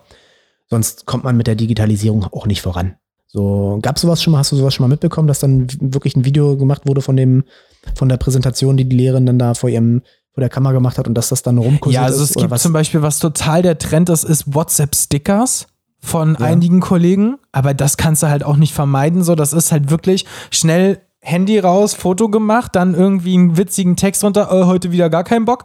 So, und dann beginnt so morgens der Klassenchat halt. Also, Ja, ist unzulässig. Das darf man nicht. Also das ist rechtlich unzulässig. Wenn ich jetzt ein Foto mache, ein Bildnis verbreite in diesen ähm, Verläufen und das ist unzulässig und dagegen würde ich mich auch wehren. Das, das muss man sich nicht gefallen. Wenn man es mitbekommt, klar. Ähm, wenn, wenn, wenn man es nicht mitbekommt, dann kann ich es jetzt auch nicht ändern. So, also Nö, verstehst was du? ich nicht weiß, macht mich nicht heiß, wie man so schön sagt. Genau, richtig. Also da muss man, ich glaube, da sind auch viele äh, cool. Wenn ich das mitbekomme, dann kann man diesen Wege halt einleiten. Ähm, Wie wehren sich die Lehrer dagegen, wenn die sowas mitbekommen? Es kommt halt auf die Schwere drauf an. Ich glaube, es ist halt, als erstes kommt halt das Gespräch. So also klar, sie werden sich, sie werden das Gespräch suchen, den Dialog suchen und sollte sich dann halt aber herausstellen, dass es da kein Weg reingeht oder sie halt an einen Punkt kommen, wo sie sich nicht mehr helfen können oder wo es halt keinen Ausweg gibt, dann werden rechtliche Schritte eingeleitet wie Anzeige oder Anwalt etc. werden dann dazugeholt. Aber wir haben jetzt nicht nur so WhatsApp-Sticker-Sachen gehabt. Ich habe auch schon mal gehabt, dass jemand komplette falsch äh, eine Falschdarstellung veröffentlicht hat zur, zur Schulleitung und Sachen veröffentlicht hat, die gar nicht stimmen oder auch vor allen Dingen sich Missbrauch betrieben wurde ähm, von E-Mail-Verteilern Fake-E-Mail-Accounts erstellt wurden und dann halt gesagt wurde, im Ab also man kann ja den E-Mail-Header verändern als Absender Klar. und dann natürlich andere Namen eintragen lassen und dann steht da halt, okay, die E-Mail kommt von Norman Buse und Dennis Friebe zum Beispiel. Das, das ist ja heutzutage, sieht man ja im ganzen Spam halt möglich. Und da wurden dann halt Sachen halt dargestellt wie, ja, das und das haben wir aufgedeckt und guckt mal hier und guckt mal da und das war halt eigentlich völliger Blödsinn. Nur wenn man das halt dann auf einmal an einen großen Personenkreis dann halt schickt, dann ist das halt natürlich extrem schwierig dagegen wieder irgendwie, man muss wieder arbeiten und man muss wieder erstmal alles richtigstellen, eine Richtigstellung schreiben, die Originalperson muss sich äußern, das war ich nicht, das ist ein Hack. Sieht man daran, dass die E-Mail-Adresse, die dahinter steht, gar nicht meine ist, sondern irgendeine Google-Adresse das ist halt schon echt schwierig. Also so eine Fälle gibt es schon und die, die äußern sich auch und ich glaube, dass das, das so gut ist, ist halt, dass Lehrer dann auch sehr schnell zusammenhalten. Das ist das Wichtige, also nicht jetzt nur im kleinen Verbund, im Fachbereich, sondern halt auch wirklich als gesamtes Kollegium sich dann halt auch hinstellen und positionieren. Also das passiert schon und das ist halt auch ihr großer Vorteil, dass sie halt eigentlich nicht alleine da stehen. Wir haben jetzt viel darüber gesprochen, was Mobbing ist, wie das rechtlich einzuordnen ist. Was können denn Eltern und Lehrerinnen, Lehrer machen, um Mobbing zu verhindern? Ich glaube, Transparenz schaffen, sprechen, viel reden, direkte Kommunikation suchen ähm, und vor allen Dingen frühzeitig Kindern Kommunikationsmodelle beibringen, finde ich. Ähm, man hat was, viele was, Chancen, was, sich ja misszuverstehen, sage ich immer, in der Gesellschaft oder auch nicht richtig zu kommunizieren. Und ich finde, das kann man schaffen durch richtiges Kommunikationstraining, frühzeitige Aufklärung und halt auch vor allen Dingen von Anfang an klare Richtlinien im Klassenverbund festzulegen. Und ich glaube, dass die Eltern das mit ihren Kindern schon relativ früh in der Erziehung machen. Ähm, und das Methodentraining, Methodentraining in der Schule auf jeden Fall auch fördern kann. Das ist sozusagen das, was ich oder zum Beispiel auch so ein Projekt wie Fair Player, was wir angesprochen haben, dass sowas natürlich dann dazu beitragen kann, dass es besser wird, dass man sowas vermeiden kann. Komplett verhindern, glaube ich, können wir das gar nicht. Was hältst du von so radikalen Sachen wie Smartphones generell verbieten, Social Media verbieten, zumindest bis zum gewissen Alter? Das könnte ja theoretisch, ne, wenn ich da nicht auf die Quelle zugreifen kann, könnte auch das ja Hassrede, Hate Speech verhindern ich glaube, zu spät ist zu schlecht, zu früh ist zu schlecht. Ähm, genau kann das keiner beantworten. Es gilt halt wirklich, diesen bewussten Umgang zu schaffen und halt die Medienkompetenz von dem Kind zu fördern. Also ähm, alle Verbote verschaffen immer eigentlich nur meist die Versuchung, sage ich immer. Ähm, also ich mache immer am Anfang des Schuljahres, habe ich abends dann die Eltern von den neuen Fünft- und Siebenklässlern da und mache sozusagen so ein Welcome-Gespräch, sag denen, wie das mit dem Computer funktioniert, dass die halt auch wirklich den Kindern helfen können. Also das bringt mir ja nichts, wenn die Kinder fit, also die Kinder sind fitter als die Eltern, da brauchen wir nicht drüber reden, aber mhm. dass halt die Eltern trotzdem wissen, okay, was macht dieses Gerät, wie kann man es bedienen und dass sie erstmal im Notfall Hilfe geben können. Und da geht es halt immer, die beste Frage ist eigentlich, die ich gestellt bekomme, ist, wie finden Sie ähm, eine Internet-Zeitschaltuhr auf unserem Router. So. Oder wie kann ich das Internet einschränken? So. Oder wie finden Sie die Kindersicherung von Tablets und sowas? Ne? Also, Aber was hältst du davon? Vor allen Dingen auch zum Beispiel von der Internet-Zeitschaltuhr? Ich finde sie gut. Also Internetzeitschaltuhr finde ich prinzipiell gut. Ich finde einen Internetfilter schwierig, weil meistens dann irgendwas nicht funktioniert und das Kind alle fünf Minuten zu dir als Papa rennt und sagt, Papa, ich kann die Webseite von dem Lehrer nicht öffnen, mhm. weil irgendwie diese Standardfilter meistens nur irgendwie Frag Finn, blinde Kuh und sonst irgendwas freigeben. Das ist halt immer ein bisschen problematisch. Die größeren Filter kosten dann meistens Geld, die sind dann aber auch wirklich gut. Ja. Es gibt natürlich auch kostenlose Listen, wo man dann halt wirklich ähm, schon mal so pornografisches Material und komisches Material wegblocken kann. Da sollte man sich auf jeden Fall mal stark machen und schlau machen. Es gibt auch Programme, die man auf den Computern oder iPhones und äh, Smartphones generell installieren kann. Das finde ich schon gut, wenn man sich dagegen schützt und vor allen Dingen auch sein Kind schützt. Vielleicht auch irgendwie sowas einstellt, dass nicht jede App installiert werden kann. Da gibt es so von Apple halt wirklich gut diese Familienfreigabe. Das finde ich schon echt klasse gemacht, dass man halt wirklich eine Kontrolle darüber hat, ähm, was installiert mein Kind da, weil man als Elternteil immer gefragt wird Ähm, das finde ich schon ideal. Aber was mein Tipp halt immer ist, ist, dass sie sich als Eltern zusammentun. Ja. Das ist wichtig, weil Kinder spielen die Eltern schnell aus. Sie sagen, ja, aber der Max, der darf bis 23 Uhr im Internet sein und die Lisa, die sogar bis 0. Mhm. So, dann machen sie als Eltern den Kompromiss 23, 30. Das ist ähm, schwierig. Ich würde folgendermaßen das machen und das empfehle ich und das machen auch bei uns wirklich alle. Die legen in der ersten Elternversammlung eine Zeit fest. Ja. Und dann gilt die für die ganze Klasse. Und wenn dann Max kommt und sagt, die Lisa, die darf bis 0 Uhr, dann weiß ich aber als Eltern, nee, Lisa ist 20 Uhr im Bett. So, und das Mhm. ist halt dann schon, schon, schon gut, auf jeden Fall. Das, das ist auf jeden Fall ein Tipp. Also deshalb, ich würde es nicht verbieten. Ich finde ein Laptop in Klasse 1 schwierig. Nutzung und Ranführen in der ersten Klasse definitiv. Ähm, also ich habe das auch genießen dürfen an meiner Grundschule. Da habe ich ab erster Klasse Unterricht am Computer gehabt. Damals noch mit Windows 2000. Das hat ja auch vieles bei mir sozusagen vorangebracht. Ich finde das ganz wichtig. Aber ob jetzt ein eigenes Gerät gleich notwendig ist in Klasse 1, würde ich jetzt nicht behaupten, dass das notwendig ist. Die Kinder sollen spielen, ähm, aus, sich austoben, sich bewegen. Sowas ist eher wichtig. Trotzdem nebenbei ranführen und die Kompetenz schaffen. Und wenn man da als Eltern halt aber auch äh, Fragen hat oder Probleme hat, dann sich auch mal auch wirklich umsehen. Gibt es denn in der Klasse vielleicht irgendwie andere Eltern, die da schon Erfahrung haben? Gibt es nicht vielleicht jemanden, den wir einladen können? Es gibt ja auch richtig äh, Speaker dafür, die da aus dem Fachgebiet kommen. Es gibt in Bezirken meistens immer eine Anlaufstelle, die sich um Medienkompetenz kümmern. Also in Marzahn-Hellersdorf ist das Hollywood zum Beispiel, was sich darum kümmert und Medienbildung macht und auch äh, und Vorträge gibt und auch an die Schulen kommt. Also da gibt es ja verschiedene Möglichkeiten, weil ich aber zum Beispiel auch häufig das Problem sehe, dass dass Eltern auch teilweise zu Recht das auch, weil sie aus einer anderen Zeit kommen oder da halt reingeraten sind, sich gar nicht damit so proaktiv vielleicht beschäftigen wie du und ich, die das tagtäglich im Alltag benötigen. Ne? Aber genau für diese Person muss es ja dann ein Angebot geben und da sind diese dann besonders hilfreich, finde ich. Also wenn ich dich richtig verstehe, ist schon deine Auffassung, dass die Eltern einfach den größten Impact auf die Kinder haben und wenn die Eltern sich zusammentun, einen Klassenverbund haben, vielleicht wirklich auch zusammen einen Chat haben, einen E-Mail-Verteiler haben und Ja. einfach Sachen regelmäßig besprechen, dann wird es schon dazu führen, dass man einen gemeinsamen guten Umgang kreieren kann in den sozialen Netzen, in den Chatverläufen. Definitiv. Weil die Kinder wachsen ja damit auf. Also das, das Skurrilste, was ich hatte, war, ein kleiner Cousin sitzt auf meinem Schoß mit zwei oder drei Jahren und weiß, dass er, wenn er auf meinem Telefon durchwischt, sich das Bild verändert.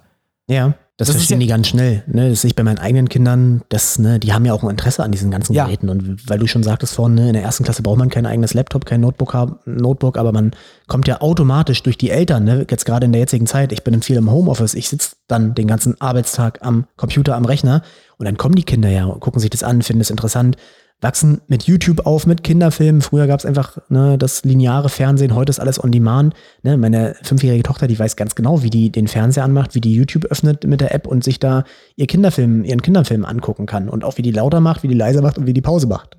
Ja, und das ist halt so krass. Also, wenn wir an der Stelle mal kurz sind, ich habe letztes Jahr am Anfang des Schuljahres in der fünften Klasse angefangen, den ITG-Unterricht zu machen und ich habe aus Witz eine Diskette mitgebracht. Eine echte Diskette. Und mich haben die Leute, mich haben die Leute, sag ich schon, die Kinder angeguckt und haben gefragt, Herr Friebe, warum, warum haben Sie die, dieses Speichersymbol ausgedruckt im 3D-Drucker? Und ich so, hä?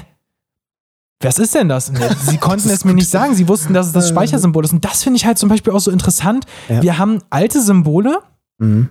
aber sie wissen, was es ist, aber sie können es nicht. Äh, Könnt es nicht geschichtlich einordnen, na klar. und was ich jetzt zum Beispiel dann in Frage stellen würde, ist, haben wir in 20 Jahren da immer noch die Diskette oder haben wir da vielleicht eine Cloud? Ne? Also das ist Ja. zum Beispiel so, Klar, das ist auch digitaler Fortschritt. das, das ist total interessant und spannend und wie du schon sagst, deine fünfjährige Tochter ist da so schnell und das da sollten wir uns auch nicht irgendwie verstellen, weil digitale Bildung oder generell digitales, es ist halt einfach ein Prozess und das müssen wir verstehen und akzeptieren. Wir werden ihn nicht aufhalten können, sondern wir müssen anfangen damit zu zu leben und den zu implementieren in unseren Alltag, aber dann uns auch gleichzeitig zu schützen. Und das ist halt, wie du gesagt hast, in diesem Verbund am besten machbar. Genau. Und Aufgabe der Eltern und aber auch der Lehrerinnen und Lehrer. Weil die nun mal den, den Einfluss haben. Klar, logisch. Okay, dann würde ich sagen, wir machen jetzt hinter das Thema Mobbing, Hate Speech einen Haken. Ja, da haben wir jetzt viel drüber gesprochen. Ich würde gerne noch über einen zweiten Themenkomplex sprechen. Und zwar ähm, Nutzung von Fotos im Internet.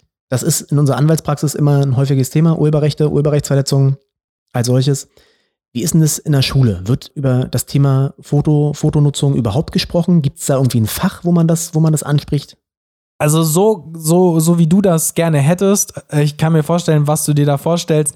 ähm, ist das leider nicht. Also da wird nicht darüber gesprochen, wie ist es jetzt nun rechtlich richtig, ein Pexels-Foto zu nehmen, wie credite ich das, muss ich das Urheberrecht äh, das angeben, wo gebe ich das an, gebe ich das unter dem Bild an. Also das, das findet nicht statt. Und wenn ich auch weiter gucke an meine Uni-Zeit, da ähm, da hat das im wissenschaftlichen Arbeiten wurde das zwar einmal thematisiert, aber auch jetzt nicht so proaktiv. Daran müsst ihr denken, da sitzt jetzt keiner und erklärt dir das. Das ist nicht so. Ich glaube, das basiert sehr viel auf Selbststudium und ich finde es gut, dass du gesagt hast, gibt es dafür ein Fach, weil ich persönlich bin der Meinung, ich bin mir noch nicht ganz sicher, ob ich ein eigenes Fach dafür möchte, für Medienkompetenz, aber ich weiß halt noch nicht, wo ich den oder ob man den Rahmenlehrplan ändern müsste. Aber ich bin dafür, dass genau so eine Sachen unterrichtet werden sollten, also Social Media. Ich würde das eher ein bisschen abstrakter sagen. Ich würde sagen, man muss Recht, ne, die wichtigsten Sachen immer Recht, ne, die muss man besprechen und auch die wichtigsten Sachen der Wirtschaft. Die muss man, da muss es ein Fach für geben und dann kann man sich ja überlegen, wie man es nennt. Genau. Und da sind wir beim Thema, das muss jemand wie du oder ich unterrichten, finde ich, und kein,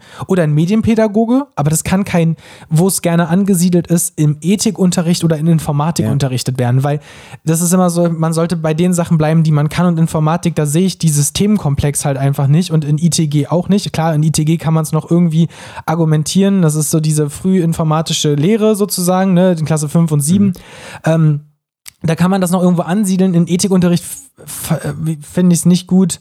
Ähm, in Sozialwissenschaften also ich okay, finde, ich finde über das Thema spät, Recht, ich. über das Thema Recht können schon Lehrer sprechen, die einfach dann eine entsprechende Ausbildung, Studium haben in diesem Bereich. Ne? Das ist ja, aber so was, was Gründen, Wirtschaft, Unternehmertum anbelangt, sorry, nichts gegen Lehrerinnen und Lehrer, aber da kann halt nur jemand drüber was sagen, der auch einfach Unternehmer ist oder Unternehmerin ist. Weil genau. Der kann ja sozusagen die, die, das tatsächliche Leben eines Unternehmers darstellen. Das muss man aus der Praxis haben, nicht aus der Theorie. Meine Meinung. Da gebe ich dir voll recht. Ähm, weil ich auch diesen Spagat mache zwischen, ich bin in einer Schule und ich bin Unternehmer. Ähm, und ich glaube, dass das auch ganz viele Lehrer so sehen. Also ich glaube, dass jetzt, wenn Lehrerinnen und Lehrer hier zuhören, die würden jetzt nicht sagen, öh, das würde ich jetzt anders sehen. Also ich glaube, die sind da schon voll dabei.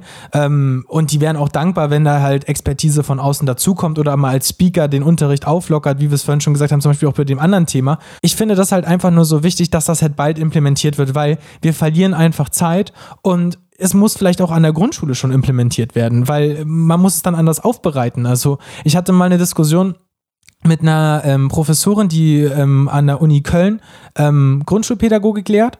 Und die war der Meinung, man müsste den Sachkundeunterricht abschaffen und dafür allen Kindern mehr Computerunterricht und iPads geben. Und da habe ich gesagt, da bin ich zum Beispiel to total dagegen, weil ich finde, ein Grobschnitt und ähm, ja, diese ganzen naturellen Fähigkeiten, die da halt gelehrt werden in Sachkunde, die sind extrem wichtig. Und es gibt schon keine Vorschule mehr, so wie ich die zum Beispiel genossen habe. Ich weiß nicht, hattest du Vorschule noch in, in dem Kindergarten?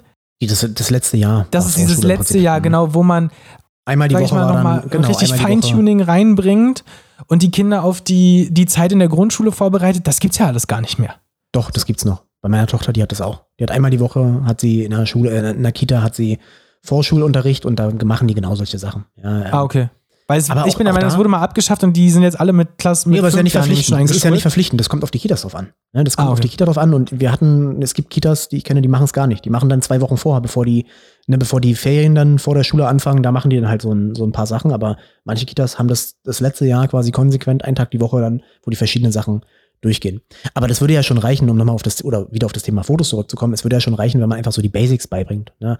Es reicht ja. ja schon, auch einen Grundschüler zu sagen oder einen Siebenklässler zu sagen, man darf Fotos von einer Person oder aus dem Internet nicht einfach weiterverbreiten.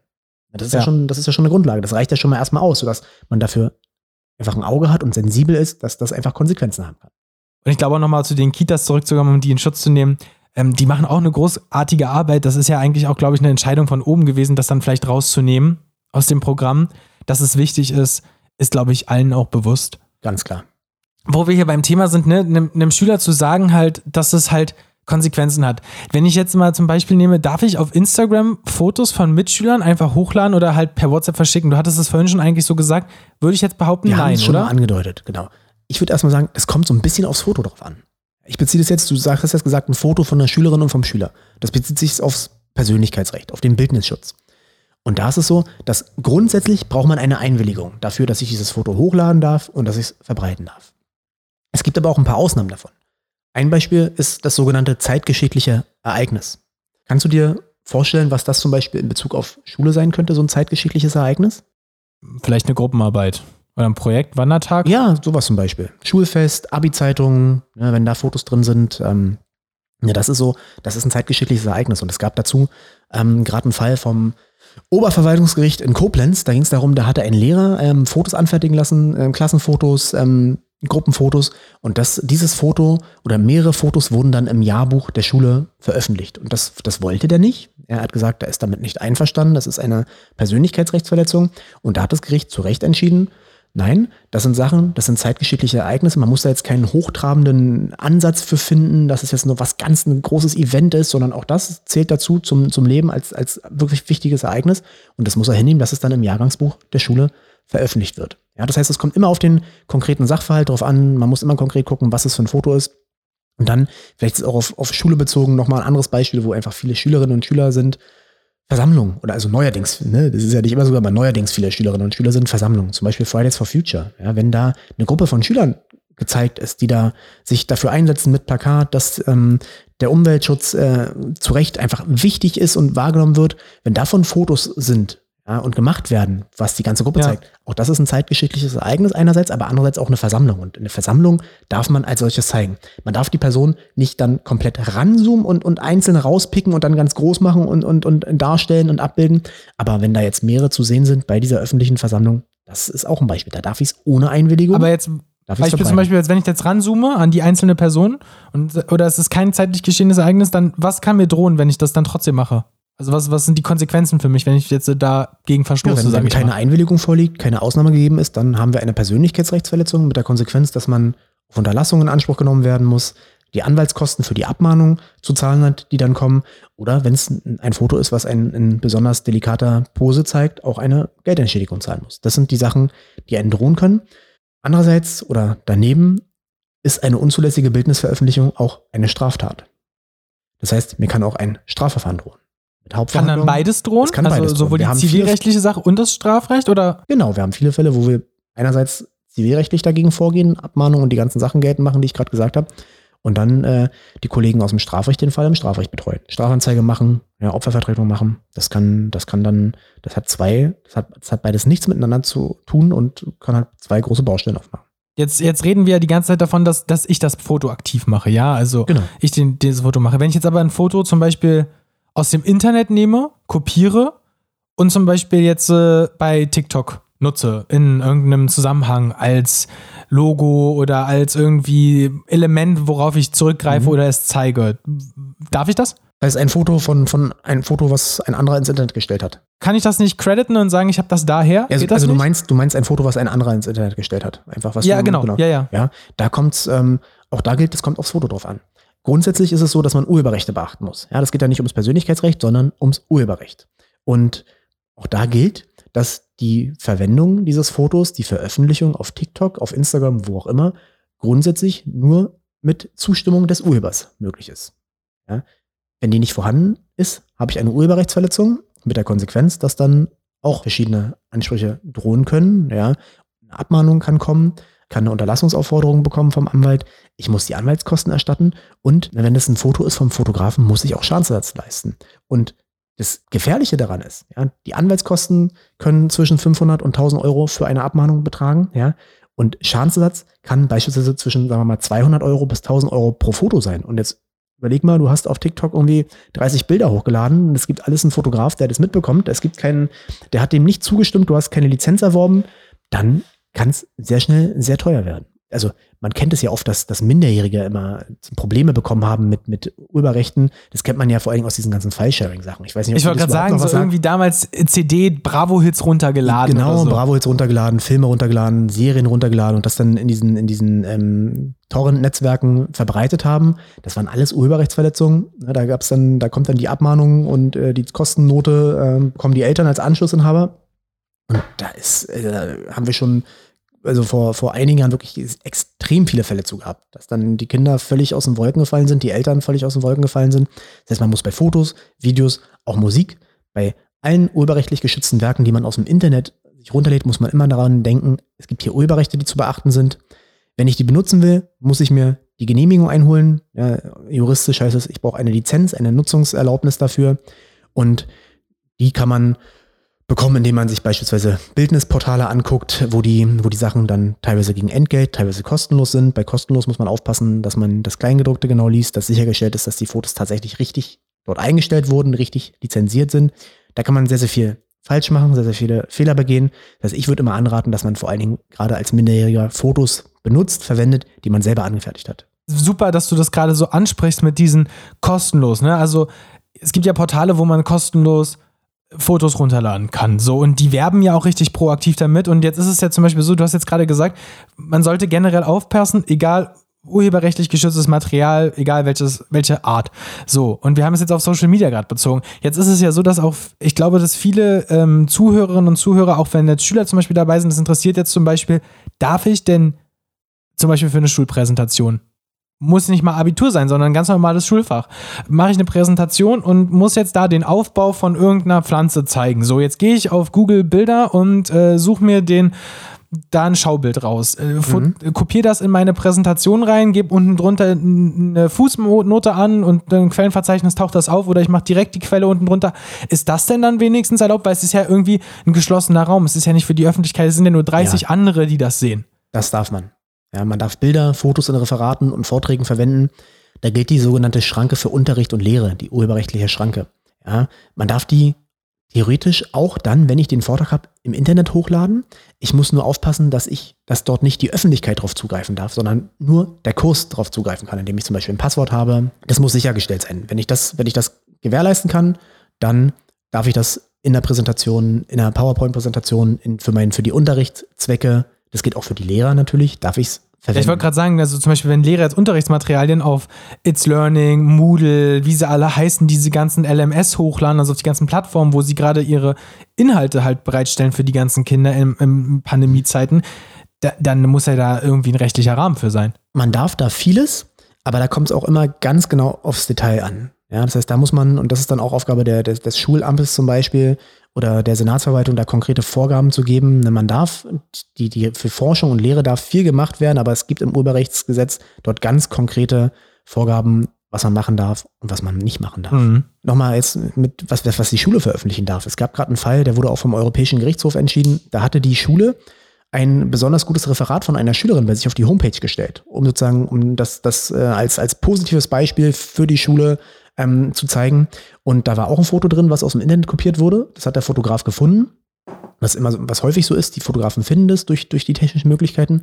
Und er hatte die Schule in Anspruch genommen. Ja, auf Unterlassung und auf Schadenssatz. Und dadurch, dass es hier veröffentlicht war, ja, die Öffentlichkeit darauf zugreifen konnte, nicht nur der konkrete Kurs, sondern die breite Öffentlichkeit, war das eine Urheberrechtsverletzung, sodass die Lehrkraft einerseits und das Bundesland, was sozusagen als Rechtsträger hinter dieser Schule stand, das hat alles in NRW gespielt, dann ähm, auf Unterlassung in Anspruch genommen werden konnte und auch auf Zahlung der Anwaltskosten. Schadensersatz mussten die nicht noch gesondert zahlen, aber wenn die Schülerin das beispielsweise dann öffentlich verbreitet hätte, so in dieser Form, dann hätte die Schülerin hätte wirklich, möglicherweise auch Schadensersatz zahlen müssen. Ja, weil die dann Täterin ist und nicht Störerin, okay. wie das heißt. Da muss man wirklich ganz vorsichtig sein. Die Schulen sind da ja auch sensibel, so wie ich das aus eigener Erfahrung weiß. Zu Recht. Ja, weil es halt, es geht, es gibt halt so viele Sachen, die man jetzt ja falsch machen kann, sage ich mal. Ne? Und das ist halt immer so, ich finde auch ein sehr, sehr schwammiges Thema, weil man halt noch nicht irgendwie, sage ich mal, alles genau dazu weiß. Also das beste Beispiel hast du letztens mir ja auch selber beigebracht. Ähm, kostenloses Foto. Es ist angeblich frei zur Nutzung und äh, ich hätte es genutzt und schlussendlich hätte ich mich aber vielleicht irgendwie doch angreifbar gemacht, wenn ich es genutzt hätte, weil ich ja nicht beweisen kann, dass äh, das Foto wirklich kostenlos da eingestellt worden ist. Das kann ich ja gar nicht überprüfen. Mir fehlen ja die Möglichkeiten dazu, das zu überprüfen. Also genau, das ist der Berechtigte oder der Urheber tatsächlich in dieses Portal eingestellt hat. Genau. Nicht du oder ich. Und einfach sage, hier kann man kostenlos benutzen. Das ist, und da die Haftung ist Definitiv. Du hattest mir ja die ähm, Möglichkeit gegeben, Fragen einzuholen bei meiner Community und bei Leuten, mit denen ich zusammenarbeite im Bildungsbereich. Ähm, das habe ich gemacht und ich würde mal die erste Frage ähm, abspielen. Gerne. Ja, hallo, mein Name ist Gordon Lemm. Ich bin Schulstadtrat im Bezirk Marzahn-Hellersdorf von Berlin und im Rahmen meiner Arbeit ähm, kommen eigentlich immer wieder die gleichen Fragen von Eltern und von Schülern auf, die ich hier gerne einmal stellen würde. Zum ersten bei Schulvideos. Ähm, darf man dabei Musik benutzen oder gibt es hier rechtliche Einschränkungen? Und zum Zweiten, ab wann sind eigentlich Aussagen oder Fotos oder Videos, die im Internet äh, gemacht werden oder kursieren von anderen Personen, strafbar und haften Eltern hier im Zweifelsfall für ihre Kinder? Vielen Dank. Spannende Frage. Auf jeden Fall. Und wie immer nicht so einfach zu beantworten. Also zur ersten Frage, Schulvideos und Musik. Man darf in Schulvideos Musik benutzen, nur man braucht die Lizenz dazu. Ja, das heißt, Musikwerke sind urheberrechtlich geschützte Werke und ich muss mir da die Erlaubnis zu einholen, ich muss da eine Vergütung zahlen. Und das funktioniert, indem ich mich an die GEMA wende. Ja, das heißt, wenn ich dieses Schulvideo auf meine Schulhomepage stellen möchte, eine, eine Musik dazu nehmen möchte, das damit untermalen möchte, brauche ich die, die Zustimmung oder die Lizenz der GEMA. Das funktioniert auch, man kann sich da anmelden, man kriegt es dann auch, man teilt damit, was man da genau haben möchte, was der Verwendungszweck ist. Und dann zahlt man dafür eine gewisse Gebühr. Und dann ist man da auf der sicheren Seite. Und man sollte es auch so tun, weil sonst, wir haben schon viel über Abmahnung gesprochen, drohen auch da Abmahnungen. Und das, das, das können halt auch öffentliche Einrichtungen machen. Das können auch öffentliche Einrichtungen machen, ganz genau.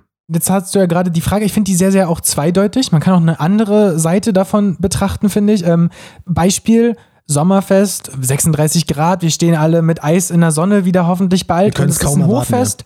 Und äh, du als Papa siehst den ersten Tanzauftritt deiner äh, fünfjährigen Tochter und filmst das. Jetzt lädst du das im Social Media hoch, weil du möchtest, dass die ganze Familie das halt auch sieht. Äh, darf ich das oder ist da, wie sieht's da aus?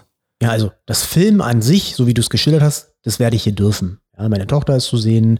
Ich benutze es für mich selber, Privatschranke, wenn ich es jetzt auf das Urheberrecht beziehe. Mhm. Das Veröffentlichen ist wieder eine andere Frage. Auch da gilt im Prinzip das Gleiche.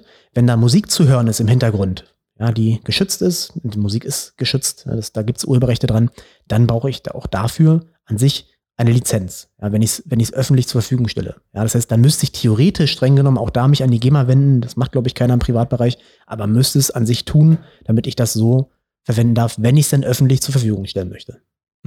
Vielleicht auch nochmal zum ersten Teil, den du gesagt hast, ne, wenn man jetzt als öffentliche Einrichtung sich vielleicht nicht an die GEMA wenden möchte oder generell dem Ganzen aus dem Weg gehen möchte. Es gibt natürlich auch viele lizenzfreie Musik oder es gibt halt auch Plattformen, wo man dann solche Musik halt auch erwerben kann gegen eine kleine Gebühr. Das macht natürlich auch nochmal vieles einfacher. Vielleicht, dass man dann nicht den neuen Chart-Song von irgendwelchen. Genau, und man kann Mainstream- es ja vielleicht auch mit der Schule an sich verknüpfen, indem man dann im Musikunterricht da, da Voll. gute Lehrer, dass die dann einfach selber was komponieren, zusammendichten, mit Schülern machen. Da gibt es ja viele Möglichkeiten, die man dann auch einfach wirklich für die Schule positiv machen kann.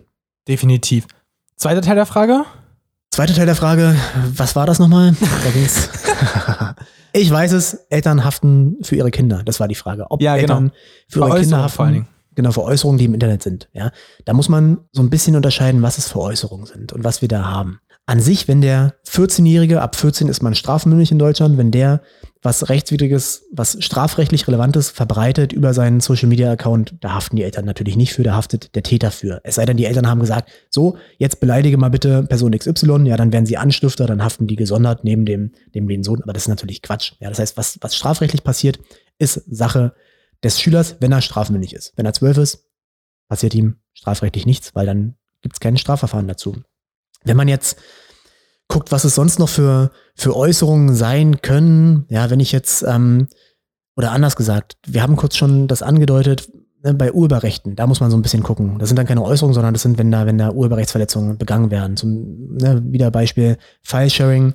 Wenn dort äh, das Kind im, im, in den sozialen Netzen ähm, Sachen verbreitet, ähm, Musik verbreitet, äh, Videos verbreitet, Filme verbreitet, quasi für andere zum Upload anbietet, ähm, dann ist es so, dann kann der Anschlussinhaber haften, ja, dann können die Eltern als Störer, so heißt es, in Anspruch genommen werden, ähm, wenn sie die Kinder nicht richtig belehrt haben. Ja, das heißt, da ist es wichtig, den Kindern eine konkrete Belehrung zu machen, was darf man mit Musik, was darf man mit Film im Internet, darf man an Tauschbörsen teilnehmen? Nein, darf man nicht.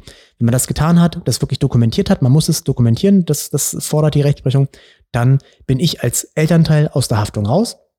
Was äh, natürlich das fürs Kind nicht besser macht, weil ich müsste dann im Prinzip auch das Kind im Prozess, wenn ich in Anspruch genommen werde, ans Messer liefern und dann haftet das Kind dafür auf Schadensersatz und auf Anwaltskosten. Und das ist natürlich auch nicht gut. Da muss man dann eine Lösung finden. Aber wie gesagt, um auf die Frage zurückzukommen, für Äußerungen als solches haften die Eltern nicht. Dann habe ich noch eine weitere Einreichung bekommen von Ulrike Scholz. Sie ist Lehrerin am Gymnasium in Berlin und sie hat ein paar mehr Fragen, deshalb ich splitte die mal für dich, Norman. Hallo, ich bin Ulrike Scholz, Lehrerin am Gymnasium in Berlin für Fremdsprachen und ich würde gerne wissen, ob ich im Unterricht am Smartboard meinen Schülern von meinem privaten Netflix-Account einen Film zeigen darf. Gute und spannende Frage. Auch hier geht es wieder um Urheberrechte, Urheberrechte an dem Film, an der Musik, die da gezeigt wird. Und da muss man sagen, dass das wohl nicht zulässig sein dürfte. Denn, wie gesagt, der Film ist urheberrechtlich geschützt.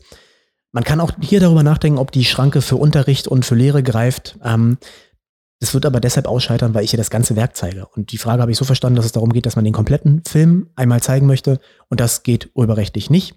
Ausschnitte darf man zeigen, wenn es jetzt darum geht, um Unterricht was veranschaulicht werden soll und da ein Teil dieses, dieses Filmes, Filmes relevant ist, dann wird man es wahrscheinlich nehmen dürfen. Das Gesetz spricht hier von fünf, bis zu 15 Prozent des veröffentlichten Werkes. Ja, das ist, das ist im Rahmen der, dieser urheberrechtlichen Schranke zulässig. Das Ganze, den ganzen Film zu zeigen, das nicht.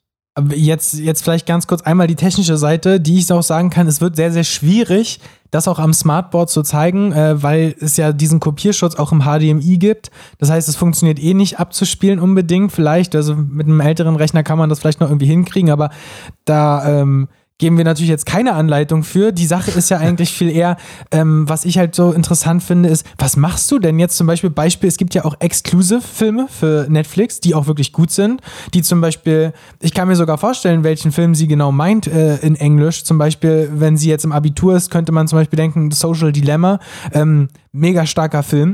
Ähm, aber wie, wie macht man das dann? Sollen die sich dann an Netflix wenden, um dann eine Lizenz zu erwerben? Oder was, was kann man denn dann tun? Genau, ja. Ob das klappt, ist eine andere Frage, aber theoretisch müssten die sich an den Lizenzinhaber wenden. Das ist hier dann Netflix. Und hoffen, dass sie sich äh, melden und äh, damit einverstanden sind und eine Lizenz äh, einräumen. So müsste man es machen, wenn man auf der sicheren Das ist ja mega aufwendig. Das Urheberrecht ist ein sehr, sehr hohes Gut in Deutschland, in Europa, weltweit. Und ne, die Produktionskosten sind, sind sehr, sehr hoch bei vielen Sachen und da muss halt einfach eine Vergütung für. Ich, ich glaube auch gar nicht mal, dass es an dem Geld vielleicht scheitern würde. Ich glaube, dass dieser Aufwand halt einfach eine Riesenhürde für eine Schule oder eine öffentliche Einrichtung darstellt. Und darum ja? gibt es ja gerade, wenn jetzt Musik, äh, wenn wir nochmal auf Musik sprechen, da gibt es ja diese Verwertungsgesellschaften, an die man sich wenden kann, ne? die erkannt haben, es ist nicht möglich für den äh, ganz normalen Otto-Normalverbraucher, für die Schule, sich an keine Ahnung, den berühmten amerikanischen Künstler zu wenden, um zu fragen, ob man das, die Musik wenden, äh, benutzen darf, sondern dafür gibt es dann die Verwertungsgesellschaft, die GEMA, die das gebündelt hat, die der Ansprechpartner ist und an die man sich wenden kann für solche Sachen. Bei Filmen gibt es meiner Meinung nach nicht. Wenn es anders ist, dann bitte ich einen äh, interessierten Hörer, das in die Kommentare zu schreiben. Definitiv. Kommen wir zur nächsten Frage. Mich würde auch interessieren, ob ich einem Schüler, der im Unterricht mit seinem Handy unerlaubt spielt, das wegnehmen darf, äh, bei mir auf dem Schreibtisch parken darf während des Unterrichts und es ihm nach dem Unterricht dann wiedergeben kann. Ob ich dazu befugt bin. Heikles Thema. Da wird man sagen müssen, ja, das darf sie.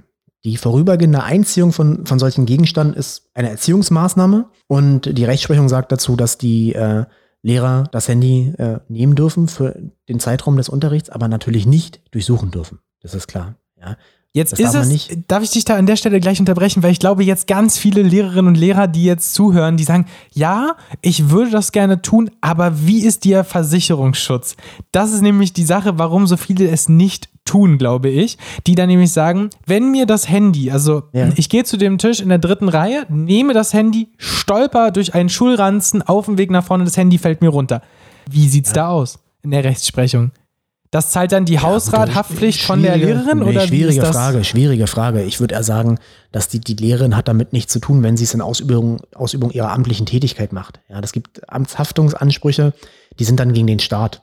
Das heißt, da muss der, der Rechtsträger dafür haften. Das heißt, wenn die Lehrerin im Rahmen ihrer Ausübung äh, dort äh, das Handy zerstört, beschädigt, ist es eine Sache, die nicht sie selber bezahlen muss, sondern die Schule, das Land, hier, das Land Berlin. Krass, spannend. Wie hoch ist denn die Wahrscheinlichkeit, dass das Handy kaputt geht? Ganz ehrlich. Ja, das Problem ja. ist, glaube ich, dass, was ich mal gehört habe, ist, ähm, ist die Sache, zum Beispiel, du nimmst das Handy und du musst jetzt dann, also dass dann Schüler so weit gehen und sagen, ich habe das Handy mit einem Displayriss zurückbekommen. Dabei war das Display schon vor, der ein, vor dem Einziehen kaputt. Ja, das müsste der Schüler dann beweisen. Genau. Aber du Schüler hast Stress. dann beweisen, dass es Lehrer wollen ja. den Stress halt nicht haben. Verstehst du, was ich meine? Ja, aber der Lehrerberuf ist ja, glaube ich, generell stressig.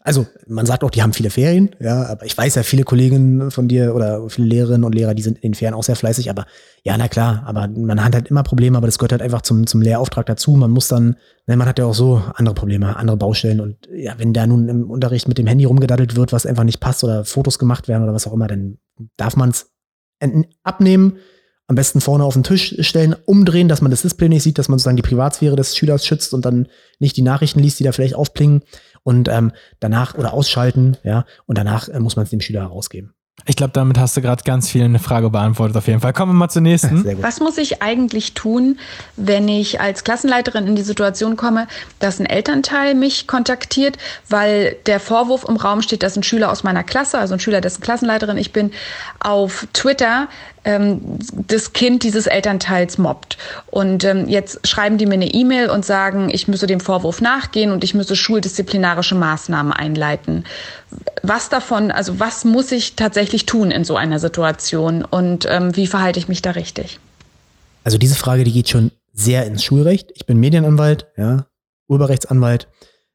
Die würde ich direkt mal an meinen Kollegen, den Rechtsanwalt Lamprecht, weiterleiten. Der ist Fachanwalt für Verwaltungsrecht, ist Experte für Schulrecht und der soll uns dazu mal eine Sprachnachricht schicken und die werden wir hier im Nachgang rein kopieren. Das ist besser, wenn der Experte was dazu sagt, als wenn ich was dazu sage. Hallo Herr Buse. Die Frage zeigt ja deutlich, wie unsicher gerade die Lehrkräfte mit solchen Anfragen sind, dass hier sehr, sehr viel gemacht werden muss äh, und da Aufklärung äh, von, von den Schulleitern, den Schulleiterinnen erfolgen muss und äh, Hilfe sicherlich auch von den Schulämtern ähm, hier zur Verfügung gestellt werden müssen. In der Sache würde ich sagen, gibt es ja zwei Möglichkeiten. Entweder ich spreche das beispielsweise in einer, im, im Schulunterrichtsthema ohne konkreten Bezug an. Das heißt, ich mache Mobbing einfach zum Thema und äh, bespreche das mit allen Schülern, ohne auf den konkreten Fall einzugehen. Das ist sicherlich eine Möglichkeit, um da mal zu sensibilisieren, um da mal reinzuschauen. Vielleicht gibt es ja auch Wortmeldungen von den Betreffenden dann dazu. Oder zweite Möglichkeit, ähm, was sicherlich auch einem als erstes dann in den, äh, in, den Kopf kommt, nämlich äh, das Gespräch zu dem Schüler, der Schülerin suchen, da mal vortasten, gucken, ob man da Zugang findet oder nicht. Wenn nicht, dann würde ich sagen, wäre es gut, dass sich vielleicht die Eltern direkt mal mit den Eltern äh, des betroffenen Kindes auseinandersetzen und möglicherweise äh, in, in schwierigen Fällen, in, in sehr weitreichenden äh, Mobbing-Attacken, äh, ist es sicherlich auch gut, das ähm, mal mit der Schulleitung zu besprechen oder im Zweifelsfall auch vielleicht Hilfe vom Schulpsychologischen Dienst zu suchen. Schulpsychologischer Dienst, das ist eine fachpsychologische Einrichtung der Schulaufsicht, die halt zur Unterstützung der Schulen da ist. Und ich denke, gerade in schwierigen Fällen bekommt man da Hilfe, wie man mit solchen Sachen umgehen kann oder sollte. Super, dass du das weitergeleitet hast. Ähm, kommen wir jetzt zur letzten Frage. Eine Frage habe ich zu meiner Unterrichtsvorbereitung. Wie sieht es denn eigentlich damit aus, wenn ich ähm, meinen Unterricht mit Smartfolien gestalte und als Fremdsprachenlehrerin gerne Vokabeln mit Bildern semantisieren möchte. Und ich würde jetzt bei Google Bilder mir da einfach was rauskopieren, in meine Folien einfügen und meinen Schülern zeigen. Darf ich das und beziehungsweise wie mache ich es so, dass es okay ist? Ich glaube, ich weiß die Antwort schon. Ja, aber ich sag's trotzdem. Ja, bitte. Ja, sie, darf, sie darf es, denn auch hier gilt die Schranke der Lehre und äh, Bildung. Und äh, sie, darf, sie darf die Fotos verwenden, äh, aber sie muss halt auch sicherstellen, dass es nur der Kreis äh, sieht und davon Kenntnis erlangt, der tatsächlich in diesem Kurs mit drin ist. Das heißt, auch hier, wenn sie es wieder online stellt, muss, ähm, ihr seid ja digital, darum sage ich es ja, ähm, muss es gesichert sein, dass die Öffentlichkeit da nicht drauf zugreifen kann. Und dann ist sie auf der sicheren Seite. Das ist einfach das, das Recht, was sie hat, im Rahmen ihrer Lehrertätigkeit das so zu verwenden. Ich glaube, du hast vielen aus der Community gute Fragen beantwortet, dass sie jetzt sicherer durch sind und ich habe auch extrem viel gelernt. Ja, ich fand es auch sehr interessant. Das war ein cooles Thema und ein wichtiges Thema, über das wir heute gesprochen haben. Ich finde auch, die Zeit zeigt auch einfach mal, wie, wie, wie umfangreich das ist. Ja, das ist auch, das wird auch eine sehr lange Folge meine ich. Ja, natürlich wirst du möglicherweise vielleicht was rausschneiden. Ich, ich glaube nicht viel, weil du machst es, kann ich ja auch sagen, du bist derjenige, der diesen, diesen Podcast für uns äh, technisch äh, zusammenschneidet und bearbeitet. Aber das ist schon eine der längsten Folgen wird es werden und das ist auch richtig so, weil das Thema einfach für eine Masse an Menschen, jungen Menschen relevant ist und man hier Aufklärungsarbeit leisten muss, die man, wo man sich auch mal die Zeit für nehmen muss. Definitiv. Ich hoffe, dass ganz viele Anfragen bei dir danach auf jeden Fall auch ankommen. Ich glaube, dass ich mich mal da stark machen, machen werde bei den Schulen, wo ich irgendwie drin bin und dich mal vorschlagen. Ich glaube, dass für viele Schülerinnen und Schüler das auf jeden Fall sehr interessant und aufschlussreich wäre, wenn du da vorne mal Aufklärungsarbeit machst. und mal sagst, was Ja, denn gern. für Kosten Ansonsten- auf sie zukommen. Wir haben ja höhere vier-, fünfstellige Beträge vorhin schon gehört. Absolut, ja. Und allgemein ist es so, ne, du bist in der Schule drin, wenn das viele Schülerinnen und Schüler hören. Wir suchen auch immer Nachwuchs bei uns in der Kanzlei. Praktikanten nicht zwingend, aber wenn jemand zum Beispiel eine Ausbildung machen möchte zur Rechtsanwaltsfachangestellten, zum Rechtsanwaltsfachangestellten, dann kann der sich auch jederzeit gern bei uns melden. Aber natürlich, wenn der jetzt extrem an den Themen interessiert ist und Jura studieren möchte, können wir auch so über ein Praktikum mal reden. Voll cool. Gut, dann würde ich sagen, wir haben äh, das Thema beendet, haben äh, gut uns ausgetauscht, war ein sehr angenehmes Gespräch. Ja, vielen Dank, dass ich da sein durfte. Ja, ich danke dir, dass du äh, dich zur Verfügung gestellt hast, dass du dir die Zeit genommen hast und wir bleiben in Kontakt. Wir Genau, wir hören bleiben in. Kontakt. Bleib gesund und grüße alle. So machen wir das. Ciao, ciao. Danke, ciao. Vielen Dank fürs Zuhören. Ich hoffe, euch hat dieser Podcast der Buse Herzgrunds Rechtsanwälte gefallen und ihr konntet etwas für euch persönlich oder für eure berufliche Tätigkeit mitnehmen. Diesen Podcast kann man über Apple Podcast, Spotify und viele andere Plattformen abonnieren, sodass ihr immer auf dem Laufenden bleibt, wenn es eine neue Folge gibt. Auch freuen wir uns, wenn ihr unseren Podcast bewertet oder weiterempfehlt. Solltet ihr Beratung im Medienrecht, im gewerblichen Rechtsschutz, im IT-Recht, im Verwaltungsrecht oder im Strafrecht benötigen, steht euch unser Anwaltsteam bundesweit gern zur Seite. Bis zur nächsten Folge, euer Norman Buse.